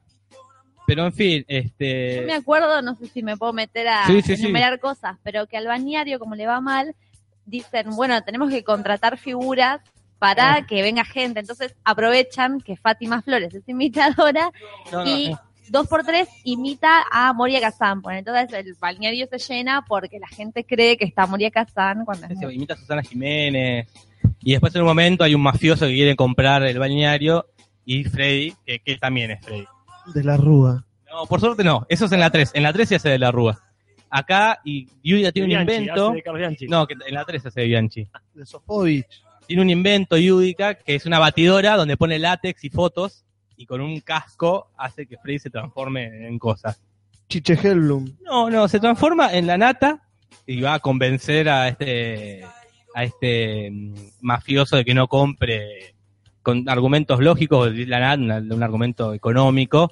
Después va de Pablo Escobar. Perdón. Una imitación rara para elegir. Che, yo sé eh, imitar a Pablo Escobar. Pablo Escobar. Estuvo a punto de protagonizar Narcos, Freddy Villarreal, ¿no sabía? contratar, este, pero no. Y después Riquelme, y- pero la imitación de Riquelme es terrible porque es- físicamente no, no es parecido a Riquelme. Es con la camiseta de boca y las manos en las orejas para, como haciendo cuando festejaba el gol, haciendo el topollillo. No, bueno, está. Bueno, pero este hay eh, un error que es el mismo de la 3. el hecho de que no incrementan el chiste. O sea, tendría que empezar con Riquelme, que ponía que no le sale muy bien. Tendría que seguir con el segundo que dijiste, eh, Escobar, Escobar. que a lo mejor se le escapa alguno que otro, y terminar, si querés, con la nata. Y lo mismo pasa en la 3, ¿eh? tiene que entrar a un barco y convencer al que cuida el barco de dejarlo pasar. Arranca con el expresidente de la Rúa. Después sigue con Carlos Bianchi, tercero, ni me acuerdo. Que no si está era- pensado, capo. Ok, ok, no, creo que perdón, esté, perdón. no creo que esté digo nada. Es- se fueron un fin de a Mar del Plata y, Como una cámara copada. Y, y ya está. Este, y después, bueno, está Yudica haciendo de gay, haciendo de pero muy afeminado. eh, Karina Jelinek. la Jelinek en pelota. Muy, todo muy ochentoso. Está Yayo. No, pero está eh, Daniel Arauz. Ah. Y hace una escena con Dizzy inexplicable donde se ponen a improvisar. Dice, sí, yo soy el dueño de 50.000 camarones que hay en el mar. Ah, le compro uno. ¿A cuánto? A 30 mil dólares. Dale, ¿cómo es su nombre? Marta. Y el suyo, Putuki. Y es como que le improvisaron. Es un sketch malo de rompeportones de golpe. Para mí es, improvisen que son graciosos, pero ya en un nivel de, de ellos dos de carrera que no son graciosos. Pero perdón, la pregunta clave creo que muchos se están haciendo. Seguro. ¿Está Paolo? Eh, obviamente está Paolo Ah, bueno, bueno, bien. en una sola escena que va en moto y choca con tu restaurante y, y listo. Dice que buen palo, eso lo hacía en la 3 también. Este, acá se están peleando posta, dice Barrio Nuevo. Y Mientras mientras hablamos de Bañeros 4, que genial todo. Sí, es que, eh, gente, quienes escuchen esto en el futuro, eh, escúchenlo grabado, sí, pero no se pierdan los chats. Yo me divierto muchísimo. tendría que quedar grabado a un lado el chat. Este, Eh, sí. Si tuviéramos asistentes eh, más copados, como los que no tenemos, harían capturas de pantalla del chat para después subir a la página. Subtítulo que aparece abajo mientras. claro. Acá dice Janine Van Menon, bardeamos y nos divertimos. Eh, poné, poné musiquita. Bueno, mientras él pone la musiquita, yo voy a seguir con lo que son para mí, siempre, las mejores películas argentinas. Y el puesto número dos, porque no hay cinco, yo dije que no había cinco, este, es para también de los últimos tiempos, una de las mejores comedias argentinas, que es Tiempo de Valientes. No hay nada que agregar, salvo decir Tiempo de Valientes. Ahí te bancamos todos, me parece. Imagino que sí, después de todo lo bien que hemos hablado estas últimas semanas. No te banco por no dar la apuesta primero, pero bueno. Ah, bueno, esperá. Motivos ten- tus motivos tendrás. Claro. Pero Tiempo de Valientes es todo lo que una película argentina en la época en la que se hizo puede ser. No quiere ser más, no quiere ser menos, es y es con creces. Es Cifrón demostrando que no fue un pibe de un truquito, que le salió bien en los simuladores mezclar la acción con la comedia y le salió bien esa vez y a la mierda. Demuestra que es un guionista de la Sam puta y que como decíamos vos, como decías vos la otra vez con eh, con eh, Lampone, con eh, eh, no me sale el nombre, con Alejandro Fiore, gracias.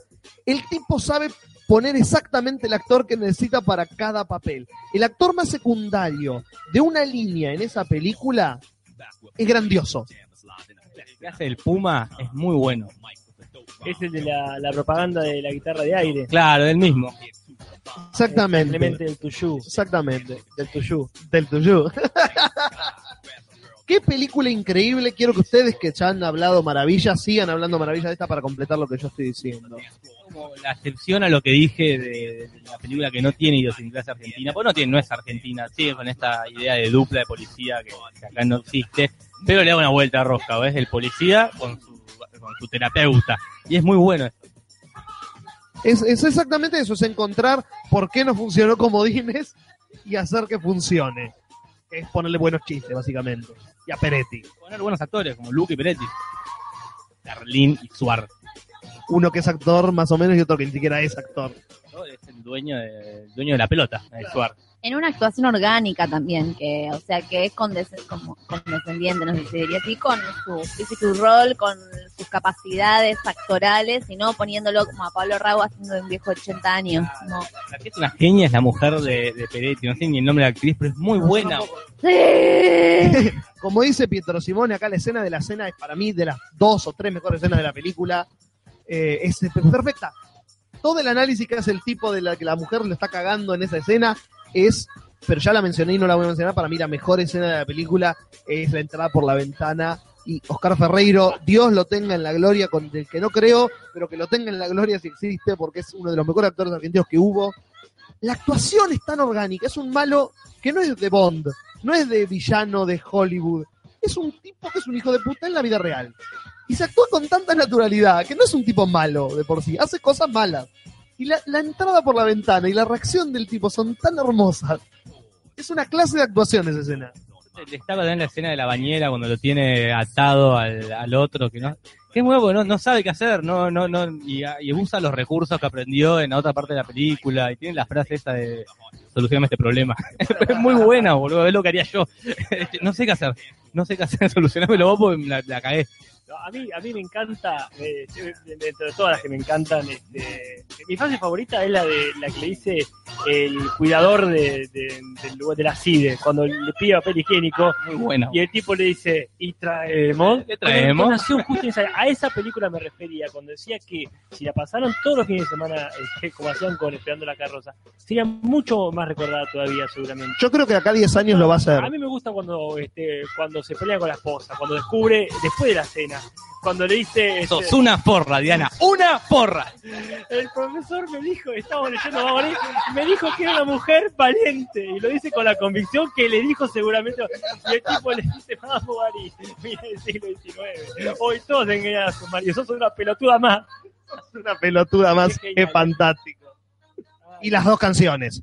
En la que nos hayan hecho descubrir, a- por lo menos yo que no me había dado Ah, cuenta, tampoco. que el feliz cumpleaños y el payaso Plin Plin son la misma canción, es el mejor regalo que nos ha hecho a todos esa película. To- Toda la, la escena que fuman porro es muy graciosa también, toda la...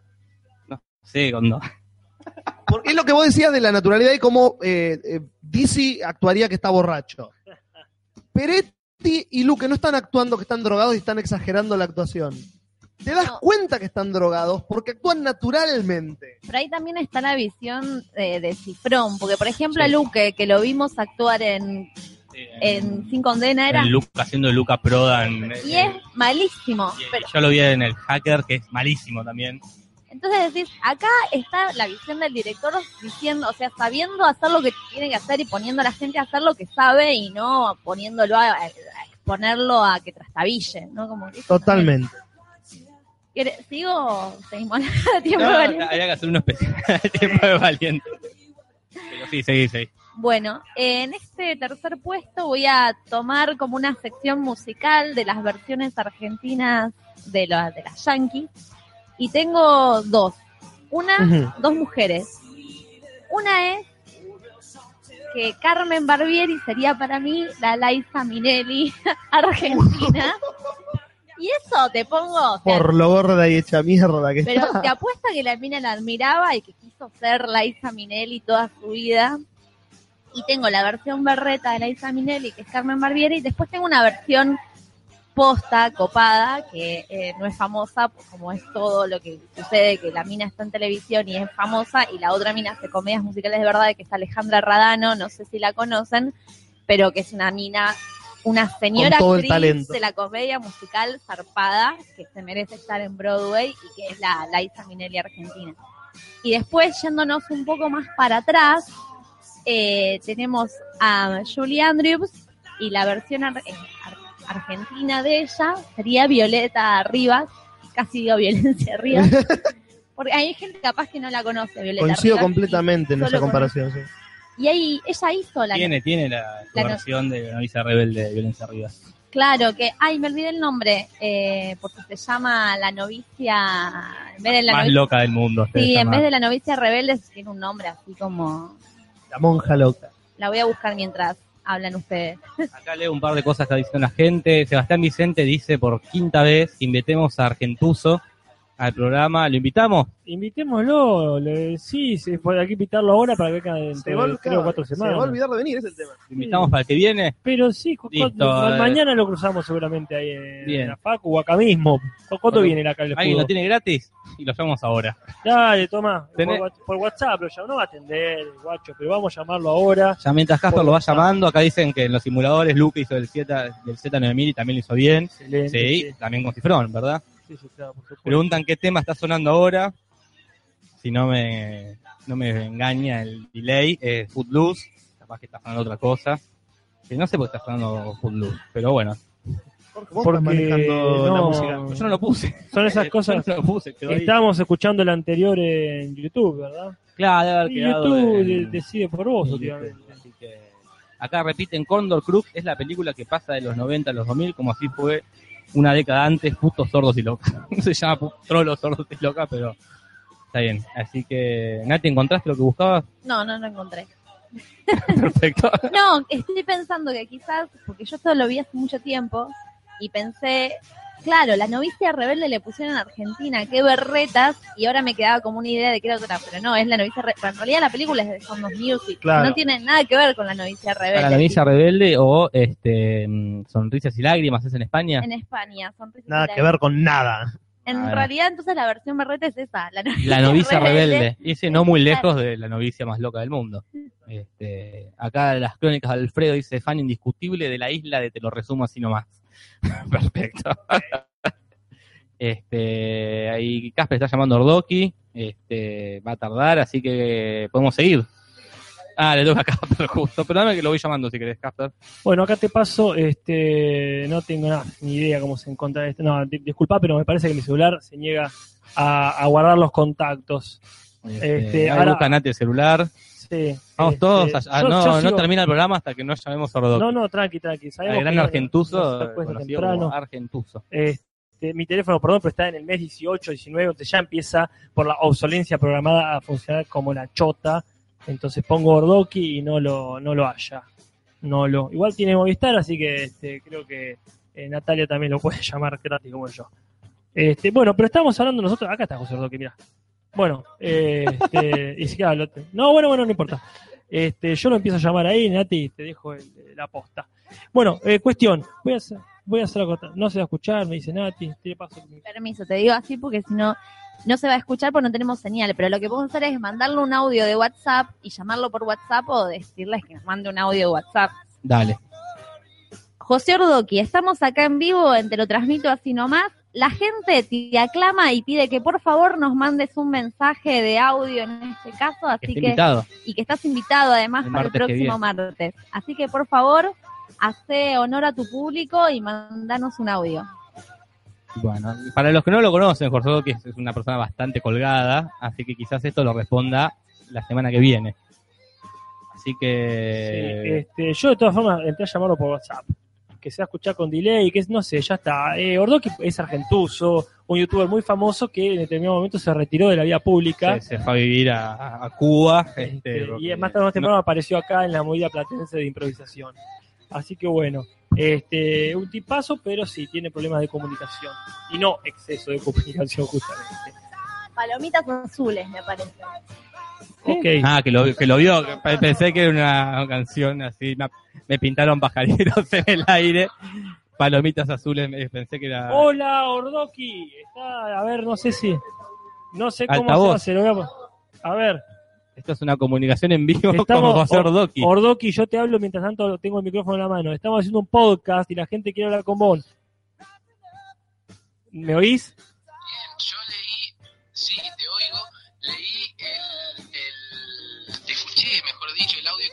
Y algo eh, entendí, pero me gustaría que me cuentes más.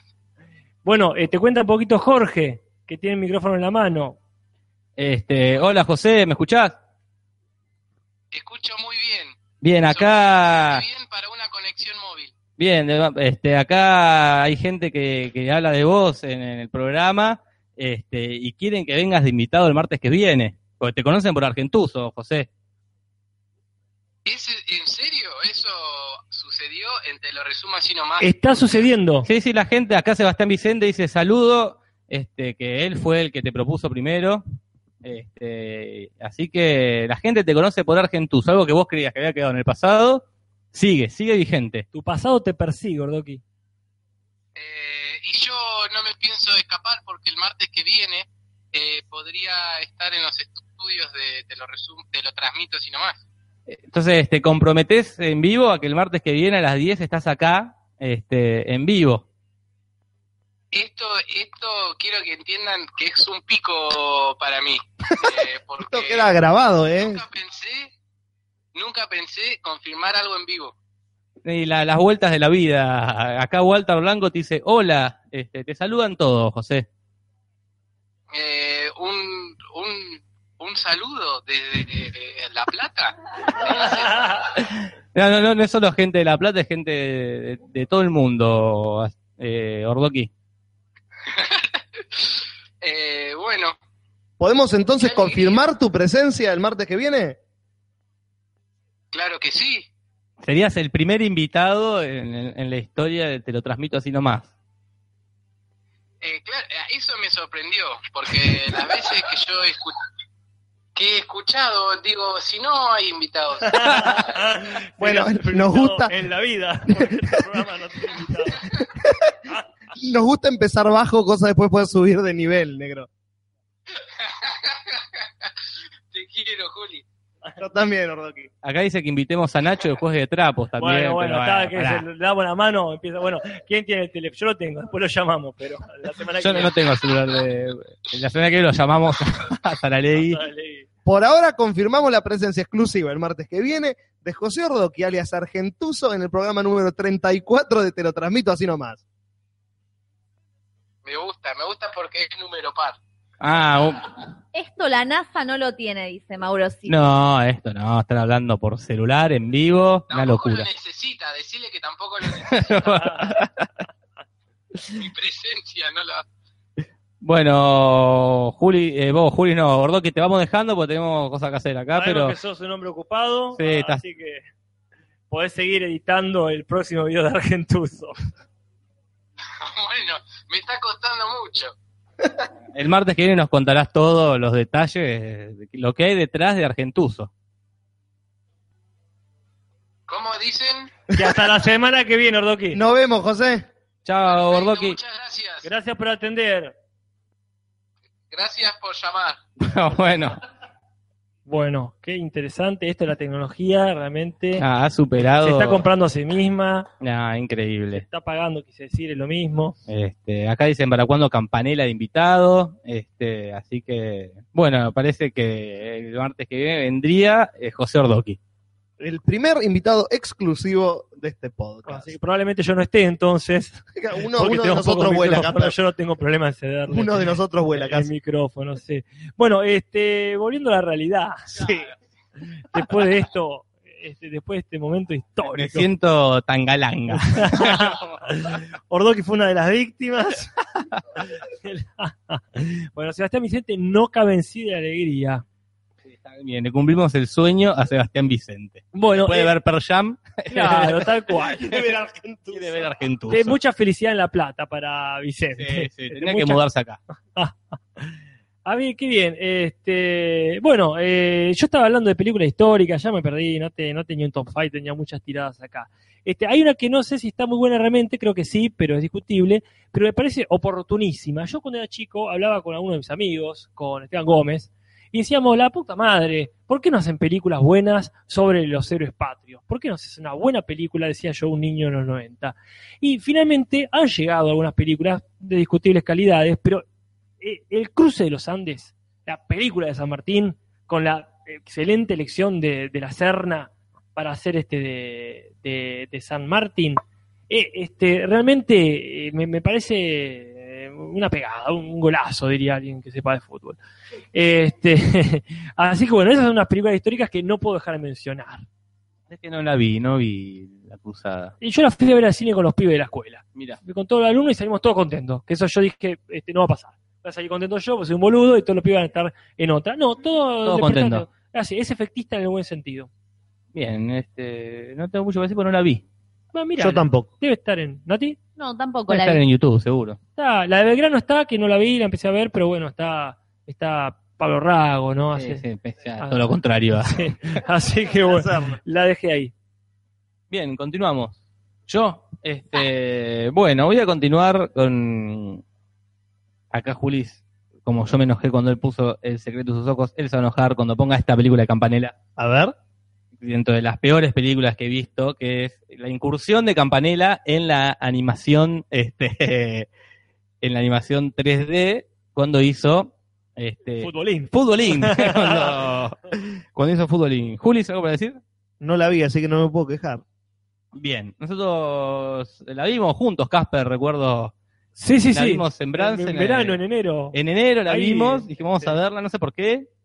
Este, primero, aspectos positivos, la animación es muy buena. Los tiene, eh, los tiene. Tiene los muchos aspectos. la animación es muy buena. Excelente, sí. 20 años después de, de Toy Story, Es verdad, pero, pero bien Pero lograda. bueno, mira, este, la de la de Sole, la de la Sole de Aguiucho es 40 años después de, de, de Roger Rabbit y no está mejor la animación. No, no, no, no, aspectos positivos tiene muchos. Este, Yo la empecé a ver y me fui. Por eso ¿Vos te fuiste? me fui al- a, los cinco minutos. Me fui. porque No la pude tolerar.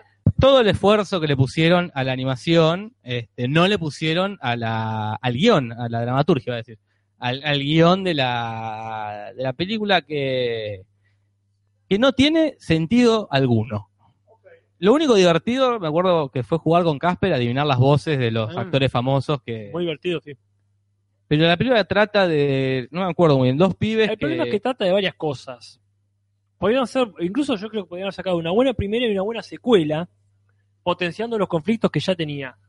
Pero, eh, perdón, estoy hablando con la boca llena porque Nati nos ofreció turrones para todos y todas. Muy Así bien, que, bien eh, kirchnerista. y mientras, mientras se pueda. Entonces, para mí tenía ese problema, tenía el conflicto ese con, con los bichos eh, mutantes, alterados genéticamente. El problema con el pueblo, el problema personal ya de por sí del protagonista con su némesis, con Diego Ramos. Entonces era mucho quilombo para sostener una sola película, Jorge. El, el problema era una competencia de dos pibitos en un pueblo por el metegol, ¿no? Jugando al metegol, había uno que era muy peleado, al quién era mejor. Este, uno se terminó convirtiendo en una especie de, Messi de, de Europa, un jugador de fútbol de la puta madre, y el otro no. Entonces este Messi vuelve, que es Diego Ramos, vuelve al pueblo porque quiere el metegol.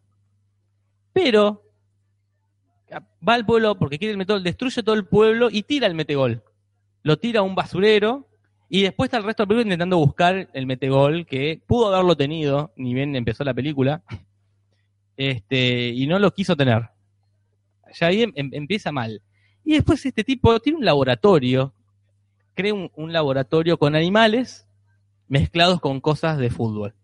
Un avestruz con cabeza de botín, ponele. y no me acuerdo qué otras cosas más, pero una cosa que no, no tenía Gollete. no tenía gollete, porque después no se usó para nada. Porque el laboratorio explotó en un momento y todos se murieron.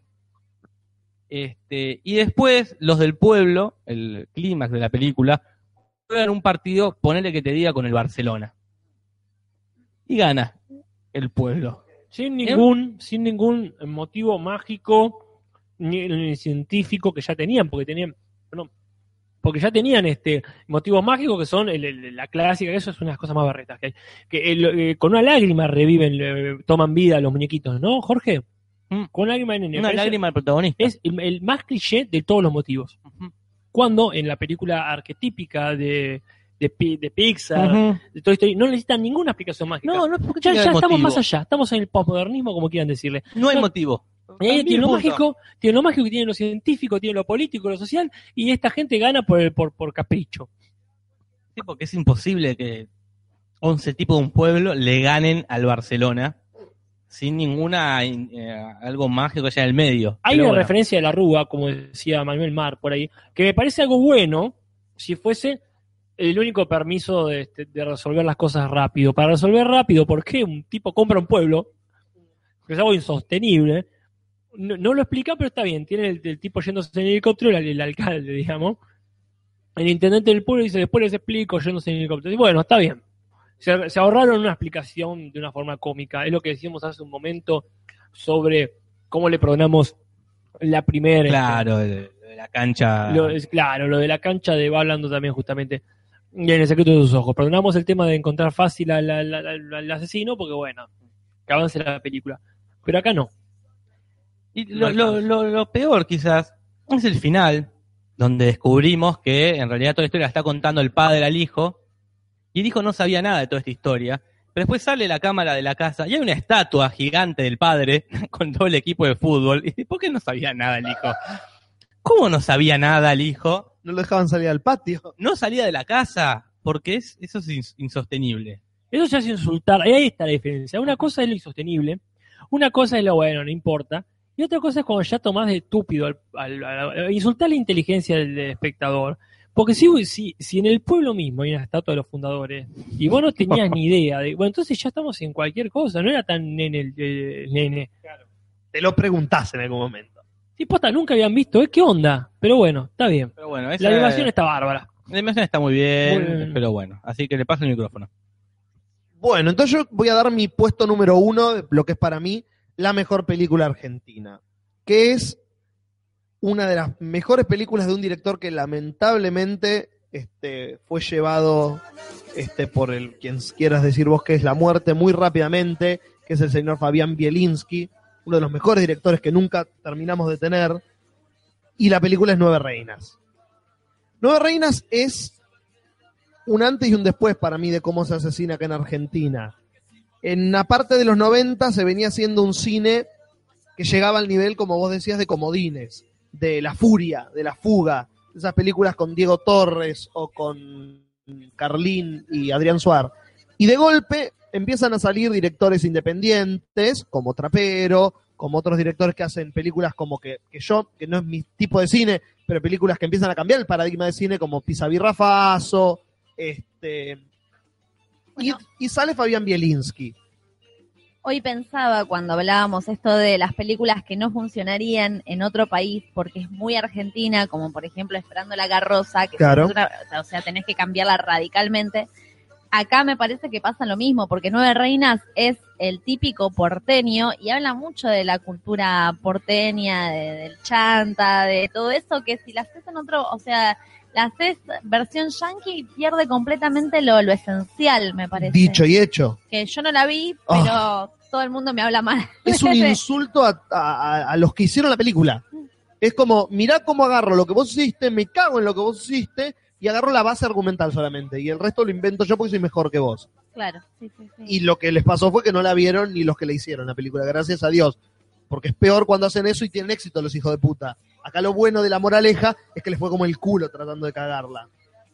Pero eh, para mí Nueve Reinas es como un cambio de paradigma en la manera de hacer cine argentino. Yo creo que Cifrón, eh, Campanella son productos del cine de Bielinski de alguna manera. Son contemporáneos, sí, pero la manera de caracterizar personajes y de, como vos decías, Casper, no tratar de pelotudo al público, sino de al contrario, aumentarlo, este, como llevarlo de la mano al público y decirle, vos estás adentro del chiste conmigo, eh, es increíble. Y, y el insulto que menos le voy a perdonar a, a los forros que hicieron a Yankee es haber sacado lo de Rita Pavone, que es lo mejor, sin duda, de la película.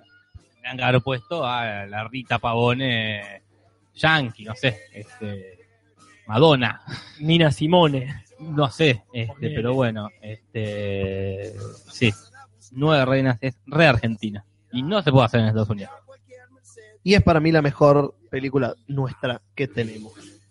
Siendo las 12 de la noche, yo creería que habría que agilizar, porque todavía faltan dos, otra vuelta más aparte de esta.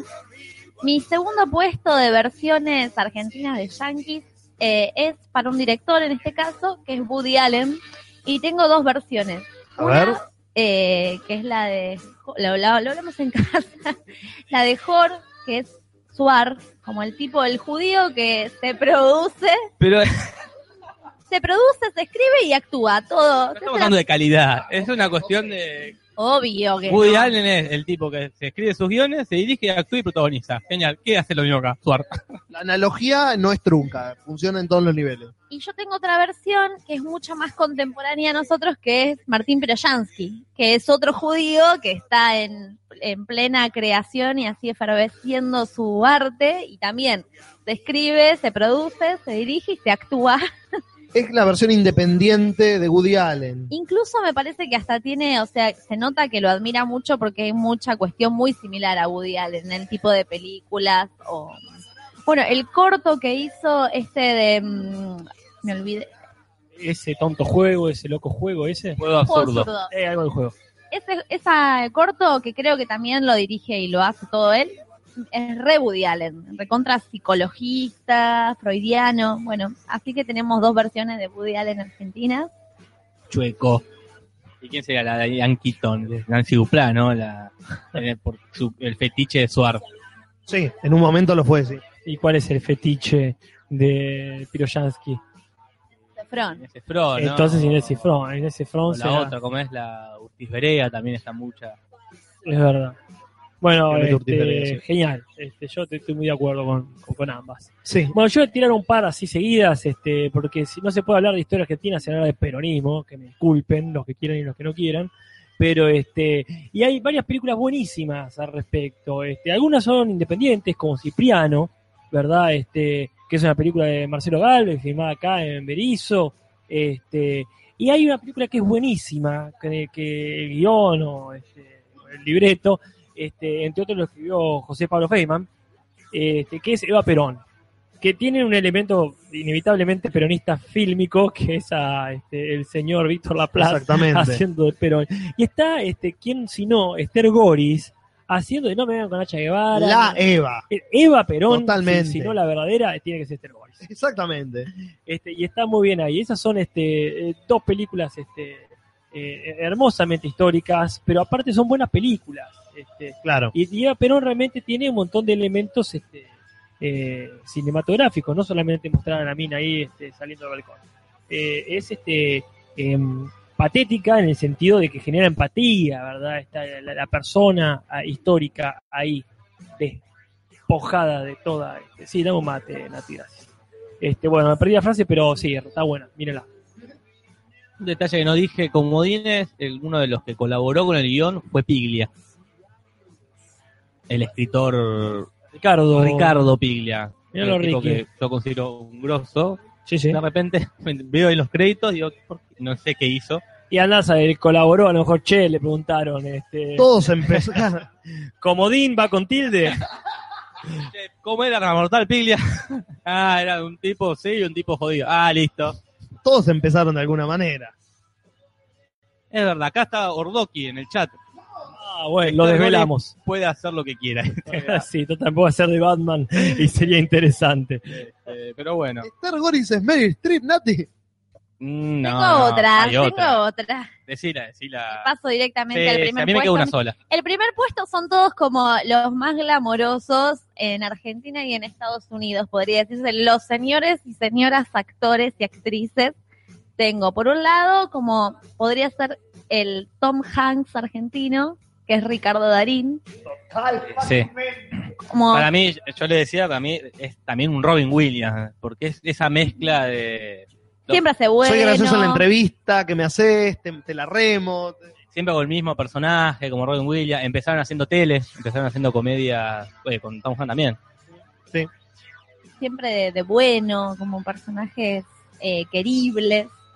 Excepto en Nueve Reinas, creo que es la única que Darín hace como un...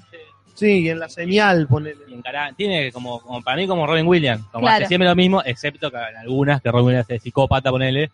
Acá Darín en algunas que hace de garca argentino, como Carancho, ponele. Después la, la Meryl Streep, pusimos a la señora Norma Leandro. Sin duda. como La, que ustedes vieron, o sea, es una película de mierda, pero Cleopatra, no sé si la vieron, la que está Natalia Natalia Oreiro. Oreiros. Y la mina, en esa película de mierda, cae re bien parada, Norma Leandro. Y eso es, ahí es donde se ve la actriz que es buena actriz. ¿Vos viste lo que es en terapia? Sí, sí, sí, sí. Se garcha a Peretti actuando esa mina.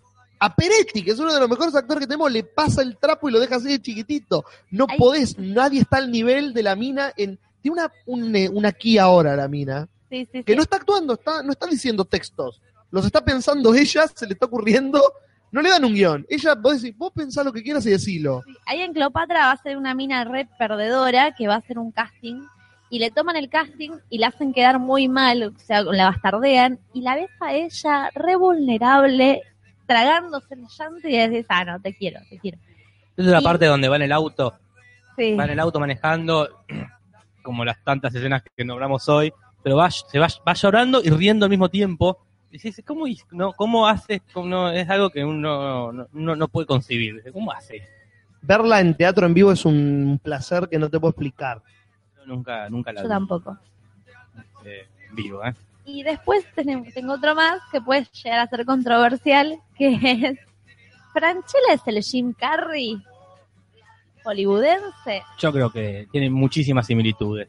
Cierra porque vivió haciendo comedias y despuntó lo dramático más delante de su carrera. Los dos No, tienen entonces- un, sí, perdón. un estilo de humor claro, que es propio, el estilo de humor de Jim Carrey es propio de Jim Carrey. Las películas de Jim Carrey son para Jim Carrey, las películas de Franchella son para Franchella. ¿no? Pero entonces. Franchella en realidad, Franchella es el Robin Williams. Porque, y por lo mismo, empiezan en televisión los dos, Mm. son cómicos, pero cuando se casan dicen hasta acá, me hago un re papel dramático. Y te sacan un malo de la concha de la madre. Pero, eh, Pero- Robin Williams no, es- no, no, no es tanto, no la veo, no lo considero tanto como comedias la de Robin Williams. Veo más el- la Sociedad de los Poetas Muertos, no Bueno, es una sí, comedia, claro. Patch Adams no es una comedia. Estoy pensando, estoy pensando, eh, eh, eh, bueno, está, eh, papá por siempre, papá se volvió loco. No, no, voy a sostener esa teoría. Yo sostengo que es Jim Carrey. Lo que tiene también Franchella y Jim Carrey en común es todos los latillos y pequeñas frasecitas características típicas de los dos, que eso lo tienen los dos en común. eh, Jim. Carrey es más cómico, actor cómico, que Robin Williams. Robin Williams ha hecho como... Ha, disculpame Juli, que- que- que- ha hecho más variedad de películas en los 90, de dramas. Siempre lo mismo, siempre el, el, el, el profesor este, fuera de lo común, el médico fuera de lo común, este, el- no sé, el psicólogo fuera de lo común. Jim Carrey siempre fue el cómico, siempre hizo películas cómicas, con un estilo claro, igual que. Franchella. Bueno, ahí hace rato tiraron que Anthony Hopkins argentino era este eh, eh, Norman Brinsky. Yo, Uh. digo, yo digo que no, Norman Brinsky es el este, Jack Nicholson. Sí, Norman Jack- No, para mí es el Marlon Brando, porque es el, ac- el actor conflic- el que- conflictivo, que hace quilombo, que, que nadie lo quiere. que da clases. O sea, para mí es como... eh, Puede ser, puede ser. Bueno, tengo que hacer una- un programa aparte, ¿verdad? Sí, bueno, ahí decían Un par más que los borré de la lista. Monty Python es Lelutier, decían Rolo Puentes, Steve Martin, esa no la entiendo, pero me, me causó gracia. me causó gracia. Ponele Uma Thurman y Cecilia Roth, o Julianne Moore y Mercedes Morán. Ponele como las, las, las señoras madres de Hollywood Claro. y de Argentina. Son como las actrices de peso. De... Al Pacino para mí es Lito Cruz. Si no es por, por el estilo actoral y por la vestimenta. porque Porque poronguea poronguean todo el tiempo. que hicieron del diablo, del diablo los dos. Y porque usan chalinas con, con camisa. Puede ser. Natalie Portman y Agustina Cherry. Claro, otra vez también, empezar de chiquitas. Sí, claro. De chiquititas en realidad. Muy bien, Julio. Gracias, Jorge. creadas como un producto televisivo, ¿no? Es cierto. Bueno, el eh, Harrison Ford y, y Herman Kraus. el- son iguales, físicamente son iguales. No, por solo por eso. Ah, Germán Kraus, Arturo Puig también tiene una Los- cosa. también ahí. Arturo Puig, ninguno de los dos protagonizó sagas Espacio. ni del espacio ni Lo, lo más cercano en este caso sigue siendo Calvo, Carlín Calvo. Carlín Calvo. Pero Germán Krause estuvo en la que va al espacio, así que. Ah, la verdad, él no va al espacio, él se queda en la casa. Bueno, yo voy a tirar para allá, sacarme peso encima, porque hay cosas más importantes que decir.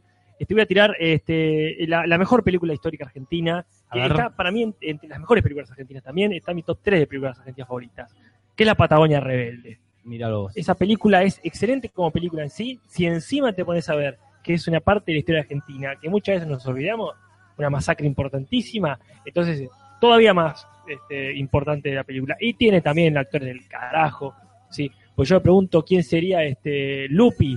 Este, Bueno, y De Niro, es un, es un, un actor bueno, así de pero ahí peso, está es como- Alterio. Eh, Alterio también. Alterio es, este, John Connery, ahí pensó en Alterio. sí, bueno, sí, esos dos, eh, este, Lupi también da Lupi esa, me da a John Connery. esa gente que tiene 300 años y este, se sigue viendo como un cemental. Sí, es verdad. Bueno, y eso es todo lo que tengo para decir. Bien, y yo tengo la última película de las peores películas que vi. No solo es mala por porque es mala, sino porque arruina la original con esta secuela este, que es Esperando la carroza 2. No la vi. Yo la fui a ver al cine. Creo que me Yo la la evité como la plaga. Yo la fui a ver al cine, no sé bien por qué fui, no me acuerdo con quién fui. Este, acá dice Federico López, el Clint Eastwood argentino, sí. Ese actor, Ahí está, ahí está. Ahí está. actor pesado, así me suena como. Harry el sucio. Claro, Javier el sucio. Pero bueno, esperando la carroza 2, dirigida por un. El, el- director es hermano de una amiga nuestra, de, de Pato Condrón. este director que también hizo Un peso, un dólar, este, una película sobre, ¿cómo se llama? Sobre la privatización y bueno. Esperando la carroza 2, que no se sumaron todos los del elenco original. Este, China Zorrilla dijo ah, no, Gazaya dijo no. ¿Quién sería China Zorrilla? Una vieja, media cómica, media. Ay, una vieja yankee. Yo digo Betty White, Beth pero ustedes no la conocen. Beth Miller.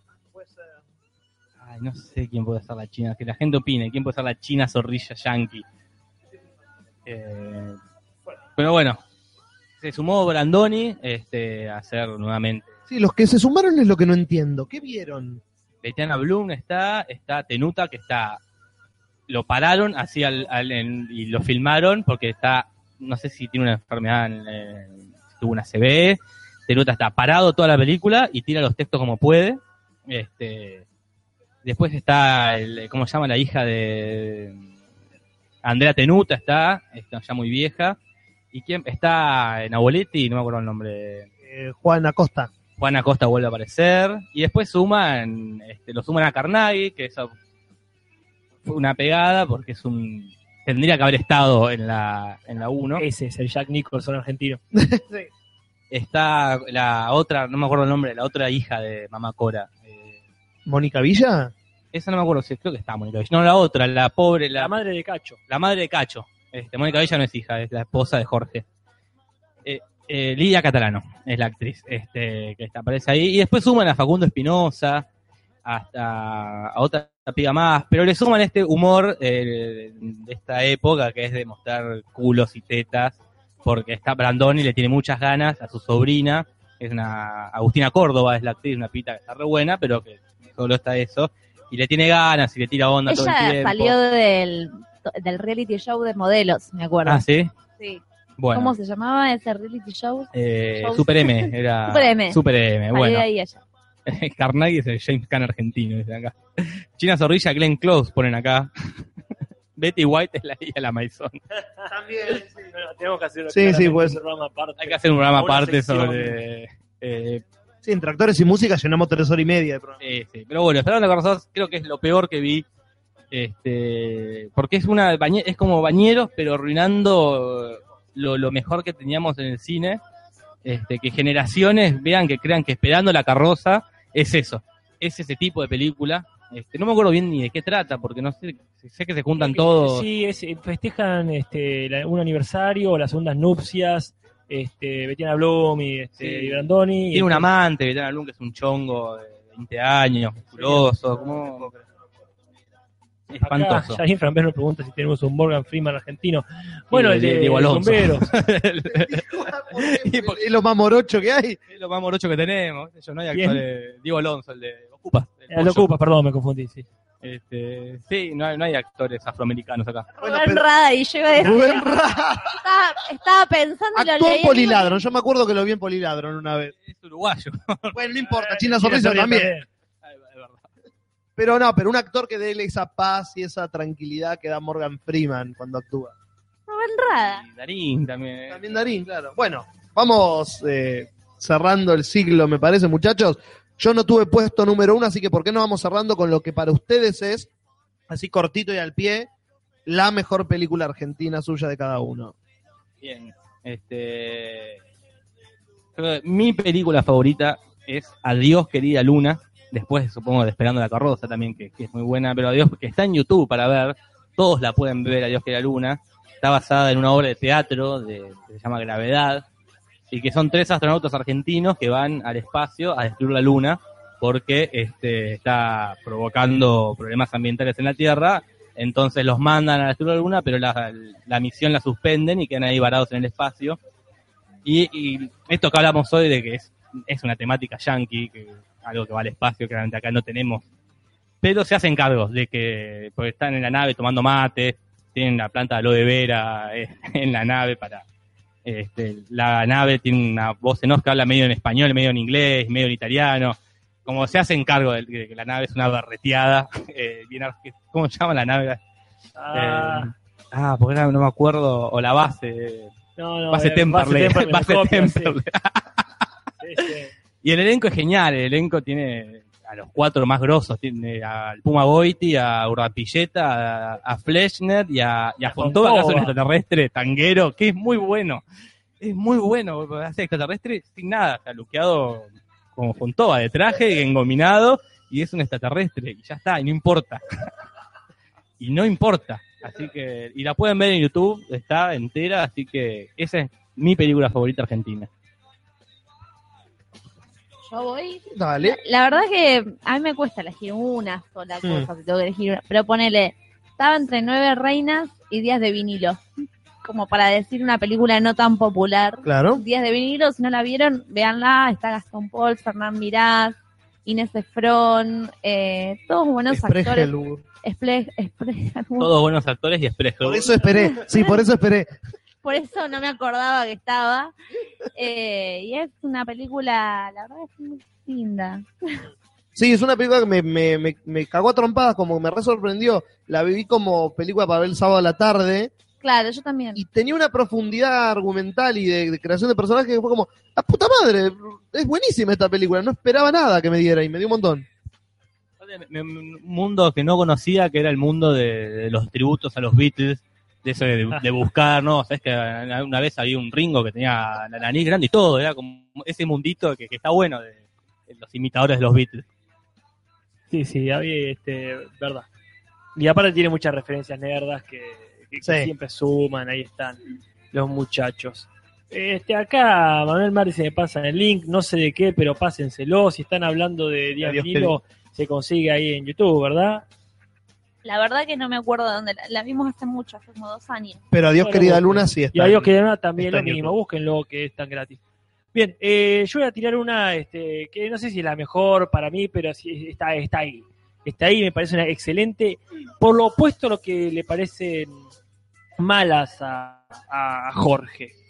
Porque es ambiciosa, es una película muy ambiciosa, es pretenciosa, pero que se arregla con lo poco que tiene. Y es, es eh, Nazareno Cruz y el Lobo. Hacer en esa época una película fantástica, criolla, este, ya es hacer una película histórica es complicado. Juntar los trajes, que se vea más o menos verosímil la época, qué sé yo. Hacerlo, este, hacerlo de una manera fantástica, meterse con la mitología este, rioplatense, me parece imposible. Este, y Leonardo Fabio, no sé si lo hace muy dignamente, pero y lo hace. En ese sentido, este, es, meritorio. Y también tiene excelentes actores, o que lo son para esa película, como eh, Camero. este, Juan José Camero, Juan sí. José Camero, que hace del protagonista, hace de Nazareno y, y- y del Lobo. Sí. Este, y está el Con también haciendo el diablo argentino diablo. ah, por excelencia, de Mandinga, digamos, ¿no? Este, me parece que ahí este, se encuentra una cosa muy difícil de, de- de- de volver a ver, de volver a una, con una frescura en su particularidad. Y por sobre todo es una película muy este, difícil de definir, muy inclasificable, es una bizarreada, pero a la vez es emotiva, poética, eh, tiene de todo. Quizá es un Frankenstein por tener demasiadas cosas, pero la verdad es que no, no puedo dejarla pasar. Acá preguntan si vimos Querida, voy a comer cigarrillos y vuelvo, y sí, la vimos. Sí, y sí, es sí. Otra que es muy buena. La vimos, acá proyecta- proyectamos, La- hicimos una función privada, Sí. con pantalla grande y todo. Exacto, con una excelente actuación de Emilio Dizzi, sí, es una oración que parece que no puede decirse, que uno se trabaría diciendo esas palabras, Es como pero- decir el éxito de Dios mío, Julieta. exactamente, pero es una frase real. Sí, Pero eh, lo- porque lo pusieron donde hay que ponerlo. Es un tipo que está ahí y, y hay un tipo común que tiene que no expresa nada y que está medio borracho, medio sobrio. Menos es más. Este, sí, sí, alta peli. Cara de queso es una muy buena película Cara de queso. excelente, con Sergio Denis. Con Sergio Denis. Pero sí, Este, es excelente. Pero Y tiro las controversiales, Silvia Prieto, Los Guantes Mágicos. Silvia Prieto, película con Silvia Prieto. A Casper no le gustó, es un Eh, película. No digo que no sea buena, digo que no me gustó para nada. Yo no la vi. Está en YouTube. También está en YouTube, eh, aconsejo verla, sí, Sí, sí, pero son porque- esas cosas que te gustan o no te gustan. Exactamente. Bueno, habría que ir cerrando porque son las 12 y 23 de la noche. Estamos a punto de cortarnos de golpe como pasa dos como ya ha pasado. Así Así, que- que, eh, el martes que viene, supuestamente, José Ordoqui Argentuso invitado. Ese sería el tema de- del programa. Sí. no sabemos bien qué vamos a hacer. Y pero hay que tener así o así un plan, un plan B porque por si José Ordoqui no viene. Así que bueno, como siempre les digo, gente, nos ponen el me gusta ahí en el video cuando lo terminan de escuchar, o ahora, nos ponen un me gusta en la página, Este, ponen en Facebook también el me gusta en la seguida en la página de Te lo resumo y de Te lo transmito así nomás. Este, y nos ponen en los comentarios, ya que no tenemos de qué carajo vamos a hablar la semana que viene y las que siguen, de qué temas quiere que hablemos. Así nosotros los, los afanamos y nos hacemos el programa gracias a ustedes. Y con eso, hasta la semana que viene, gente. Este, hasta la semana que viene a todos ustedes. Muy buenas noches. Y disfruten.